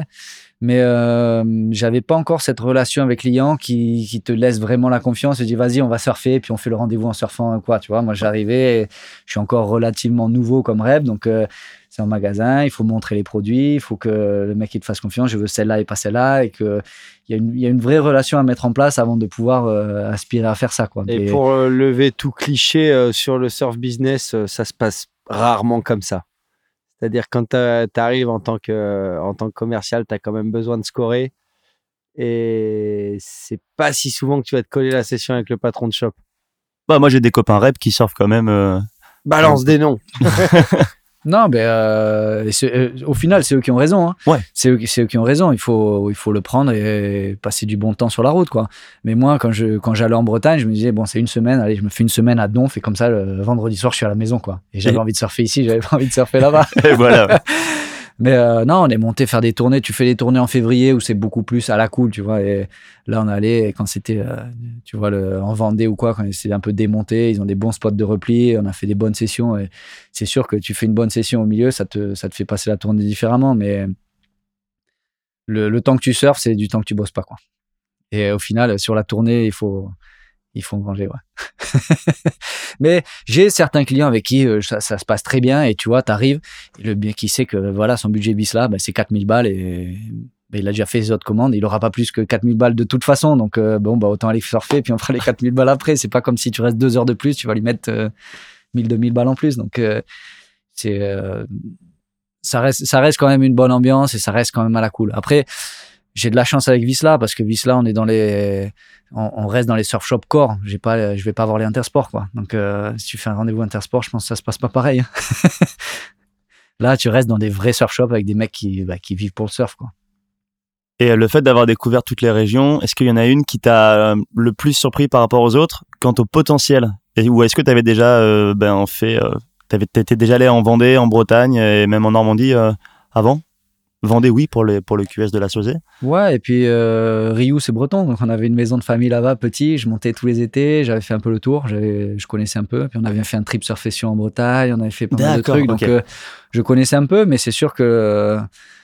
Euh, ouais, entre, entre la Vendée et Royan, là, dès qu'il dès qu'il y a des tempêtes, les mecs, ils, se régalent. Ils attendent des tempêtes pour surfer, quoi. Que nous, ici, une fois qu'il y a deux mètres et que c'est onshore, ben, tu fous bien pied à l'eau, quoi. C'est clair. C'est fin. sur le, sur le Pays Basque, peut-être, mais dans les Landes, une fois que c'est une fois que c'est onshore, bon bah c'est onshore pour tout le monde et une fois que c'est gros, ben tu passes plus barre et si t'as pas un jet ski, c'est fini alors que ils se régalent quoi. Donc c'est là-bas, il y, a, bien. il y, avait pas mal de ouais, il y a du potentiel et il y a des trucs où tu vois un hiver euh, montrer je montrais volontiers. Eh ben tu es le bienvenu. euh, t'es pas que commercial, même que businessman dans l'industrie du surf. Tu as plusieurs casquettes et notamment euh, avec Buffalo, vous êtes aussi promoteur d'événements. Mhm. avec euh, les Surf Demo Days. C'est assez novateur euh, dans, dans, le surfing, ça existait beaucoup dans, dans le snowboard.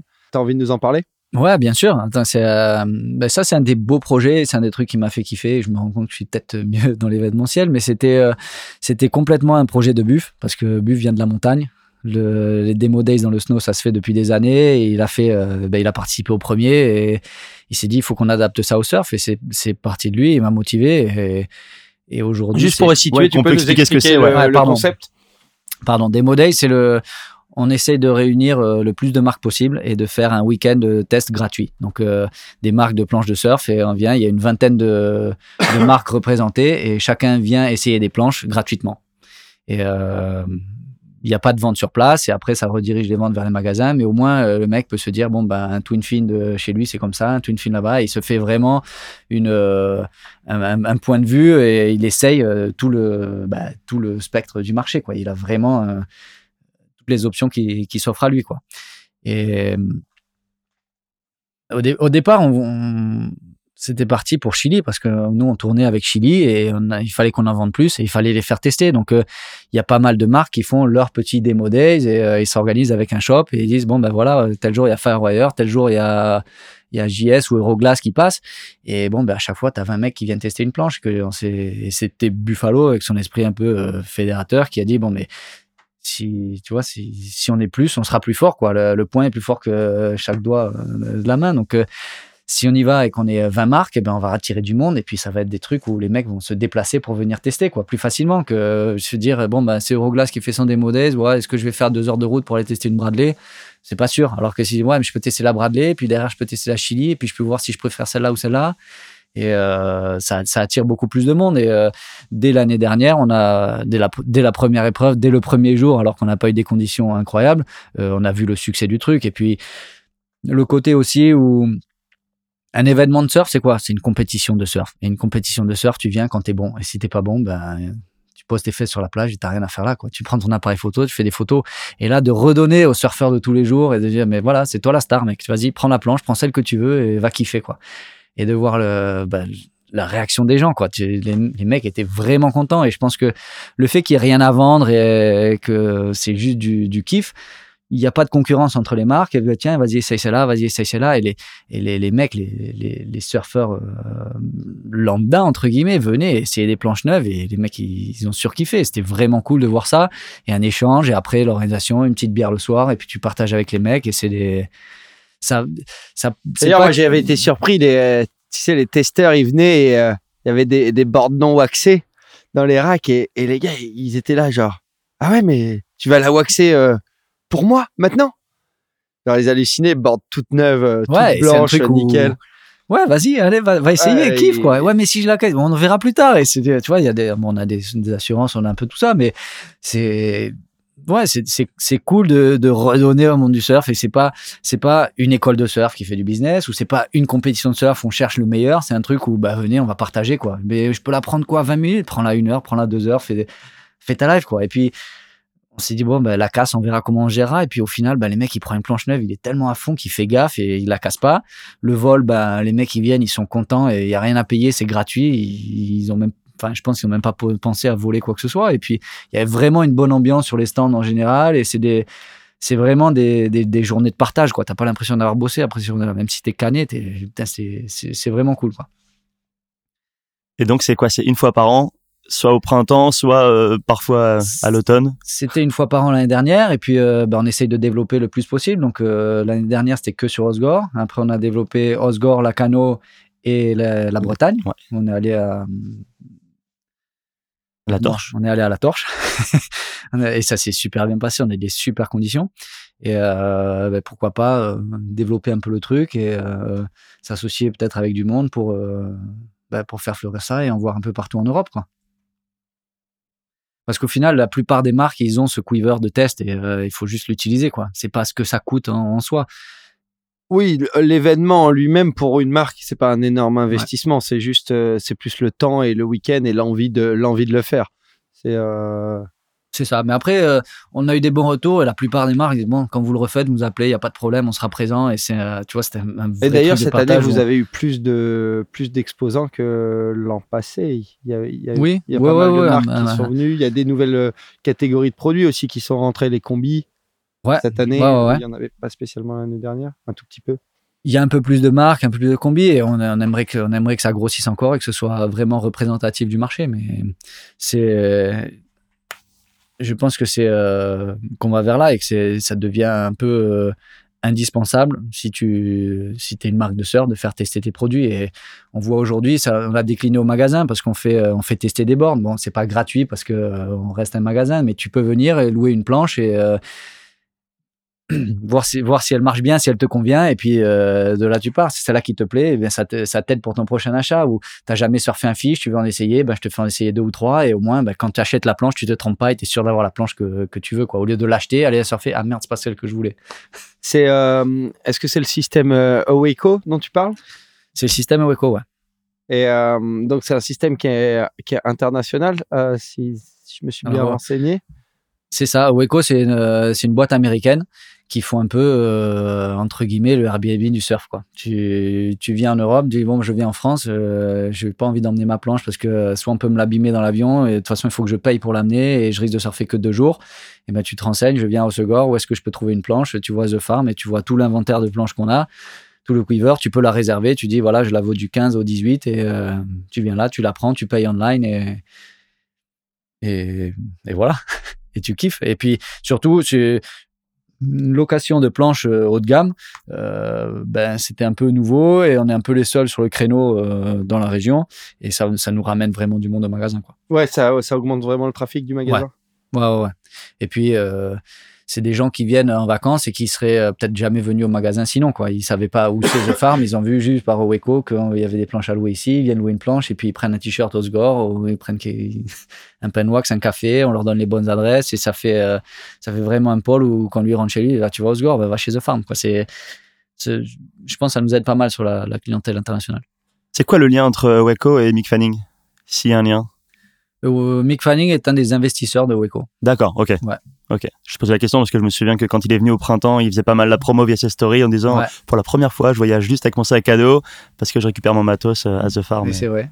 Mais euh, ouais, il est, c'est un des investisseurs de, de Weco. Après Adrian Buchan, qui est lui un des fondateurs avec un, avec un Américain euh, qui l'a retrouvé un jour, il dit Ah, j'avais acheté ta planche, putain, t'imagines si j'avais pu l'avoir, cette planche-là, quand j'étais là-bas, eh bien ouais, ce serait trop top de pouvoir louer une planche et tu la réserves avant d'arriver à Bali, tu sais qu'il y a deux mètres, et ben tu regardes le à l'avant, et tu te réserves un gun ou tu te réserves ce qu'il faut, c'est petit, tu prends un fiche, c'est.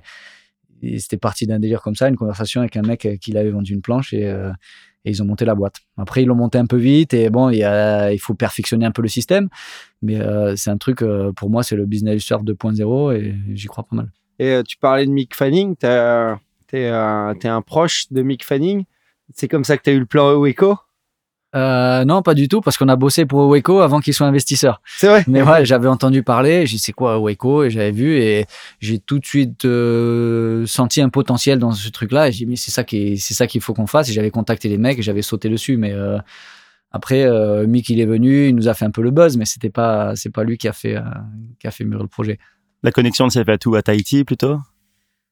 Avec Mick, on est, en fait, j'étais jeune, j'étais sponsorisé par DHD. Ouais, euh, L'année où Mick s'est qualifié, euh, DHD m'appelle et me dit euh, voilà, il y, a un jeune là qui, qui, vient de se qualifier euh, sur le CT. Je dis ah ouais, c'est Mick Fanning. Je dis, ah bah ouais, je vois qui c'est. Ouais. bah, il vient à Tahiti, il a jamais été, il s'est pas trop resté. Tu crois que tu peux t'occuper de lui là-bas? Je dis bah ouais, ouais, bien sûr. Et je suis allé chercher à l'aéroport et ben, il y avait lui, Parco et Dean Morrison et leur caméraman. Je dis mais les gars, euh, j'habite chez mes parents j'ai une petite maison. Donc euh, on avait un petit bungalow devant et Mick et Parco dans le bungalow et il y avait une tente et le caméraman et Dean Morrison dormaient dans la tente et c'était trempé, il avait plus tout le séjour. C'était horrible mais euh, putain ils étaient jeunes et tu vois c'était pas des, pas des rockstars, ils en avaient rien à foutre, ils étaient trop contents d'être là même, il y a, bah, c'était ouais, presque il y a 20 ans maintenant. Donc, euh, il, y a, il, y a, 20 ans, avoir un bateau à Chopo dans le Channel, c'était du luxe. Quoi. Ils étaient sur le bateau et je me rappelle, on avait un tout petit bateau. On était 5-6 dessus, des planches partout, ça débordait. on passait des, c'était vraiment des super souvenirs. Et, euh, et de, bah, de là, je repartais en Australie l'année d'après, en janvier. Et ils m'ont dit Si tu viens en Australie, tu nous appelles et tout. Et j'ai appelé. Et bah, ils m'ont répondu. Et le mec m'a dit bah, Viens, je t'amène et je m'occupe de toi. Et j'étais resté une semaine chez lui. Et le courant était bien passé. Et on est devenu, on est devenu bons potes. Et il venait à Tahiti, j'allais en Australie chez lui. Et on est devenu super potes comme ça. Quoi. Ok. Mm. Belle histoire. Ouais. Et euh, d'ailleurs, dans ta société de distribution, il ne s'est pas posé la question de distribuer les, produits de, de, Mick Fanning, notamment euh, Mick Fanning euh, Softboard ou... Ouais, il s'est, il s'est bien posé la question. Et après, on a été jusqu'aux réunions avec tous les, avec tous les distributeurs européens et tout ça. Et ben, Mick, il a, il a fait un pas en arrière. Il dit écoute, moi, je suis l'image de la marque, je suis tout ça, mais le côté business, c'est pas moi. Et ça, c'est une société qui s'appelle TSA et c'est eux qui vont décider. Et TSA, il nous l'a un peu fait à l'envers, du coup on a reculé, on n'a pas, on n'est pas rentré dedans. Et Mick a dit ouais, je t'aiderai euh, du mieux que je peux, mais euh, là c'est le côté commercial, c'est leur décision, c'est eux qui voient, et je veux pas, je veux pas interférer. Du coup on on n'avait pas fait, c'est pas plus mal. Sans transition, on enchaîne avec le deuxième morceau de l'émission. Le morceau, c'est Municipal de Trashman. Me demande pas d'où vient ce groupe, j'ai rien trouvé sur eux. Tout ce qu'on sait, c'est qu'il illustre le nouveau clip de Jack Robinson chez lui en West Australia, qui se met des barrels de dingue euh, pendant une session de 12 heures, enfin pendant 12 heures de surf plutôt, et qui a pondu un clip de 4 minutes absolument fou. On écoute ce morceau et on se retrouve tout de suite après pour la suite et la fin de l'émission.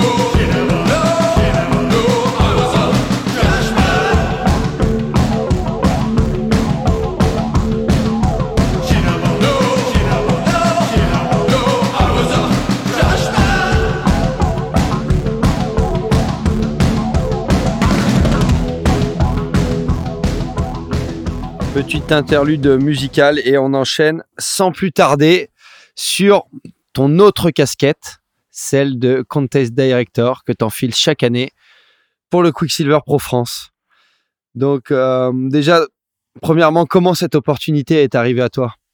Eh ben, Ça m'est arrivé par Mickey, en fait, qui le faisait quand Quicksilver organisait la compète, mais c'était pas plus un kiff que ça pour lui. Et euh, j'ai toujours été euh, bah, très proche de Mickey. Et quand il faisait euh, ses calls ou quoi, ou qu'on regardait les météos, on était souvent ensemble. Et je l'ai toujours un peu épaulé dans ce, dans ce rôle.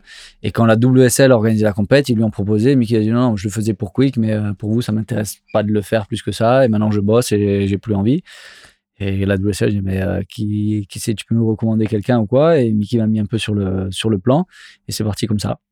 Donc en fait, ton employeur, c'est pas Quicksilver sur cette mission, c'est la WSL. C'est la WSL, ouais. Je bosse pour la WSL. Ok. Et euh, en quoi consiste ta mission exactement? Alors la mission, c'est que le côté sportif. Il faut que un mois avant, il commence à monter le podium pour mettre la compète. Donc un mois avant, il faut que j'essaye de, de, trouver le bon banc de sable qui va marcher dans un mois. Donc euh, c'est un peu mission impossible. Et puis quand tu trouves, ok, ben là il a marché tout l'été, c'est sûr que ça va être là, c'est parfait. Et ben les mecs qui montent, les monteurs et tout, ils viennent, ils te disent bon ben le relevé topographique nous permet pas de mettre un podium de 110 mètres de long euh, à cet endroit-là parce que il euh, y a trop de trucs. Donc là on peut pas trouver un autre pic. Je dis ouais l'autre pic, ben peut-être là-bas. Ah mais là-bas l'accès plage il est pas bon. Alors et t'as pas mal de trucs à prendre en, à prendre en compte. Et un mois avant, ben il faut qu'il commence à monter si on veut que le truc, que le podium soit prêt quoi. Donc euh, le gros du job c'est de ça, c'est de définir le où sera la compète euh, et quand. Et après, une fois que la compète arrive, euh, ben, c'est de bien repérer les pics et où est-ce qu'on ira en mobile s'il y a des petites vagues, où est-ce que c'est bon à marée haute, où est-ce que essayer d'anticiper à chaque fois pour pouvoir euh, bah, faire les conditions dans les dans les la compétition dans les meilleures conditions quoi. Et je me doute que ça te prend un peu de temps de repérage tout ça. Ça me prend un peu la tête et un peu de temps aussi. c'est c'est pas facile parce que le repérage, tu le fais de toute façon parce qu'on surfe et que tu vois tous les pics et que en général, ça se passe entre les Estagnos et, la Nord parce que quand il y a s'il y a moins de 2 mètres, ils veulent pas surfer les mecs. Il, faut qu'il y ait du spectacle, il faut qu'il y ait des tubes et tout. Et quand il y a des tubes, bah, c'est souvent entre les Estagnos et la Nord. Donc euh, ça réduit pas mal euh, là où chercher. Mais après, euh, tu vois un, un pic qui est beau au cul nu, est-ce qu'il va se décaler vers le sud, est-ce qu'il va se désagréger, est-ce qu'il va être mieux après? Et t'as pas mal de trucs où bon bah tu gamberges et au final ça dépend de la tempête qui va arriver avant la compète. Souvent, euh, une semaine avant la compète, ben, tu as 110 de coef et tu as une, gros, une grosse tempête et ça chamboule tout. Et ben, après, on arrive et on voit, ah, mais qu'est-ce qui reste? Là, ah, on peut encore faire la compète, bien ou pas? Et bon, euh, sur les, ça fait 5 ans que je fais ça et euh, je touche du bois. J'ai eu pas mal de, pas mal de chance. bon, on a toujours réussi à faire des compètes à peu près devant le spot. Quoi. T'entends forcément parfois où on a pu entendre des surfeurs qui, toi, plutôt plutôt euh, du choix de le pic sur leur série à eux. Euh, ça, c'est des choses qui te reviennent directement euh, à toi. Genre les mecs viennent se plaindre à toi ou comment ça se passe? Ouais, assez directement. Mais c'est bah après tu le sais quand tu signes pour le truc, c'est un un taf où bah, tu te fais pas des amis quoi. C'est il y a personne qui est content avec ton boulot. Ils veulent tous, tout le monde veut surfer à la marée haute quand c'est parfait, mais euh, ça dure une heure. Moi, euh, il faut qu'on fasse des compètes toute la journée, la compète toute la journée, et, surtout, il faut que bah, le dimanche, on arrive à la fin et qu'il y ait, euh, qu'il y ait un gagnant. Donc, les surfeurs veulent surfer dans les meilleures conditions. Les sponsors veulent que ça finisse le week-end où il fait beau à 14 h quand il y a du monde sur la plage. Et la WSL veut que ça finisse le plus vite possible pour que ça leur coûte le moins cher possible. Donc, tu as pas mal de facteurs qui viennent et ben il te tape un peu tout sur la tête, quoi. entre le marteau et l'enclume. Bon, oui, ok, bon, je vais essayer de faire ça et de de, faire un peu euh, bah, au mieux que tu peux au final. Hein. Tu n'es pas en train d'essayer de faire plaisir à l'un ou plaisir à l'autre. Tu stresses juste pour pouvoir finir euh, dans les délais et pour pouvoir faire ton truc. Après, euh, beaucoup de gens euh, me critiquent et disent que ouais, c'était pas bien, il y avait des super vagues à la gravière, il y avait des super trucs, mais ils ont pas toutes les données du problème quand on fait le truc. Euh, tu penses à l'année dernière notamment où il y a eu cette controverse sur la gravière Entre autres, parce qu'il y en a eu un paquet, mais euh, l'année dernière, ils me disent ouais, mais pourquoi t'as pas été à la gravière? C'était les deux plus belles heures de surf de l'année, quoi. Mais je dis ouais, bah deux heures de surf, tu fais combien? Quatre séries, ça m'avance pas. Moi, j'ai fait j'ai fait 18 séries dans la journée, quoi. Et après, tu veux qu'on aille à la gravière? Il y avait 108 de coef, il n'y avait pas de plage, la marée venait euh, jusqu'à la, dune, donc euh, question sécurité euh, et même question où est-ce qu'on met les camions, quoi. Et après, pour pouvoir faire ces deux heures magnifiques à la gravière, eh ben, il faut bouger tout le broadcast, toute l'équipe, il faut que tout le monde parte. Donc, ça veut dire qu'à à 11 heures du matin, on arrête la compète pour pouvoir recommencer à 4 heures de l'après-midi et faire deux heures de surf. Donc, c'était euh, ben, un coup de pari qu'on pouvait pas se permettre sur le, sur le moment, quoi. Et au final, on l'a pas fait. Et ce que je regrette, ben, bien sûr, je regrette. On aurait pu avoir des images de ouf et tout, mais ça nous a permis de finir la compète, euh, que sinon, ben, je sais pas dans quelles conditions on aurait fini, quoi. Et on entend parfois que les surfeurs veulent pas aller à l'eau, quoi que ce soit. À quel point, en fait, leur décision, elle peut avoir euh, du poids? Genre, est-ce qu'on peut vraiment décaler un call parce que les mecs veulent pas y aller ou, le, le, fin mot revient à la WSL et à toi? Non, non, le fin mot revient à la WSL. Moi, enfin, moi, je suis un conseiller. Hein. C'est pas moi qui dis, OK, c'est là et on fait comme ça maintenant. C'est la WSL qui a le dernier mot quand même. Mais euh, il y a un paquet de monde qui voulait pas surfer. Et les mecs ont dit, si, si, on surfe. Et bien, on surfe. Hein. Et tu vois, même, même un Kelly, une année, avait essayé de mettre la pression. Il dit écoute, c'est pourri, la marée monte, ça va être beaucoup mieux après. Euh, fais un break, reviens, reviens après. Je dis non, non, la série, elle va à l'eau, là. Euh, le mec, il est en lycra. Euh, je sais pas où t'es, mais t'as intérêt à te dépêcher. Non, mais je viens pas et tout, laisse tomber, je viens pas, je viens pas à ma série. Dis, merde, non, mais Kelly vient pas. Et le mec, il était en lycra, il était à l'eau. Qu'est-ce que tu fais? C'est une compète, il faut, il faut être impartial. On a dit qu'on lançait, on lance, quoi. Et puis t'as Kelly qui arrive une minute avant que ça sonne, il prend le lycra, il te fusille du regard et, et il part à l'eau, quoi ben, coup de bol, il fait un 9, un 8, il gagne et il ressort, il fait ouais, bon, en fait, c'était pas mal. c'est vrai? Ouais, ouais, ouais. Mais bon, après, euh, tu as aussi l'autre côté où ben, tu as des potes et, qui veulent pas surfer et qui sont là et il y a toujours du monde qui prend ça un peu personnel et, euh, et c'est pas facile et ça brouille un peu euh, les relations d'amitié des fois et c'est dur à prendre, mais pour moi, en tant que bah, ancien surfeur, et maintenant, euh, tu vois, tu passes de, l'autre côté où tu es dans le côté business, et ben, c'est un grand bol d'air frais parce que tu restes dans la performance, tu restes dans le côté euh, pro et tu, tu, revis tout ça. Et c'est super stressant, mais c'est un peu le stress que tu retrouves en compète et c'est un peu tout ça. Et bah, tu refais partie de cette euh, bah, grande caravane qui arrive et c'est ouais, c'est un grand bol d'air frais dans mon année, quoi. Et si, je pouvais en faire plus, j'en ferais plus. Ouais, t'as jamais eu l'occasion d'en faire pour des QS ou, ou autre j'ai eu l'occasion d'en faire une fois à, ben, à Anglette. Ok. Et euh, puis au final, euh, sur le QS, ils n'ont pas vraiment besoin d'un directeur de compète parce que ben, ils ont besoin des 5 jours de compète pour finir. Donc euh, que ce soit joli ou pourri, ben, ils le font. Et, et puis ils n'ont ils ont pas les moyens de, de payer quelqu'un pour venir et faire juste ça. quoi.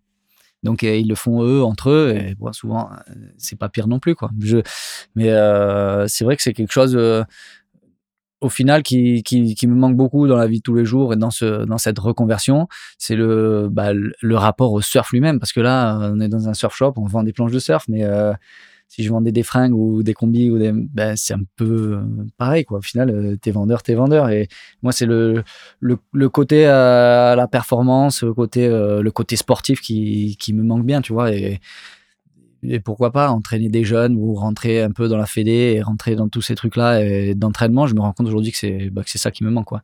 Et que c'est par un truc comme ça que donné que tu as le BE en poche, l'expérience complète tu l'as et tu vois pas mal de gars qui, qui coachent justement. On parlait tout à l'heure que euh, les juniors étaient peut-être un peu moins encadrés qu'à mm. ton époque.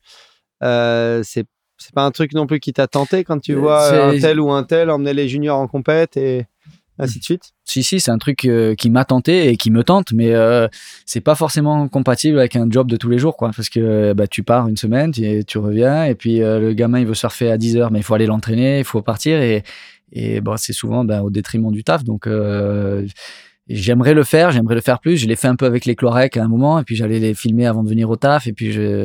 Mais au final, c'est financièrement, tu t'y retrouves pas parce que bah, quand tu prends des jeunes, s'il n'y a pas les marques derrière qui payent ou quelque chose, bon, bah, c'est, dur de le faire payer les jeunes euh, pour les entraîner une heure, deux heures et qu'après tu vas bosser. Et puis après, au niveau du boulot, ça se ressentait parce que ben, tu es à la plage et tu pas au boulot. quoi. Mais euh, il faut je pense que ouais, c'est c'est plus un job à plein temps quoi. Ou un job euh, où tu te prends un mois off et tu fais ça. Mais après un mois off bah, le gamin il a envie que tu le suives à l'année et c'est c'est un peu dur. C'est c'est un dilemme mais c'est euh, c'est euh, c'est pas exclu. C'est un truc qui, qui me branche bien et je pense que j'ai pas mal à j'ai pas mal à apporter quand même à, des jeunes encore. Et j'ai un côté un peu un, peu perf un peu technique un peu tout ça. Et le tu vois le de l'expérience d'un côté d'avoir été pro et puis euh, de l'autre côté d'avoir une, une, vie assez saine et avoir euh, goûté à l'entraînement assez tôt quoi. Bref, je me jette un peu des, des, Des tu fais bien, il faut. Hein, t'as bien appris à faire ton autopromotion depuis.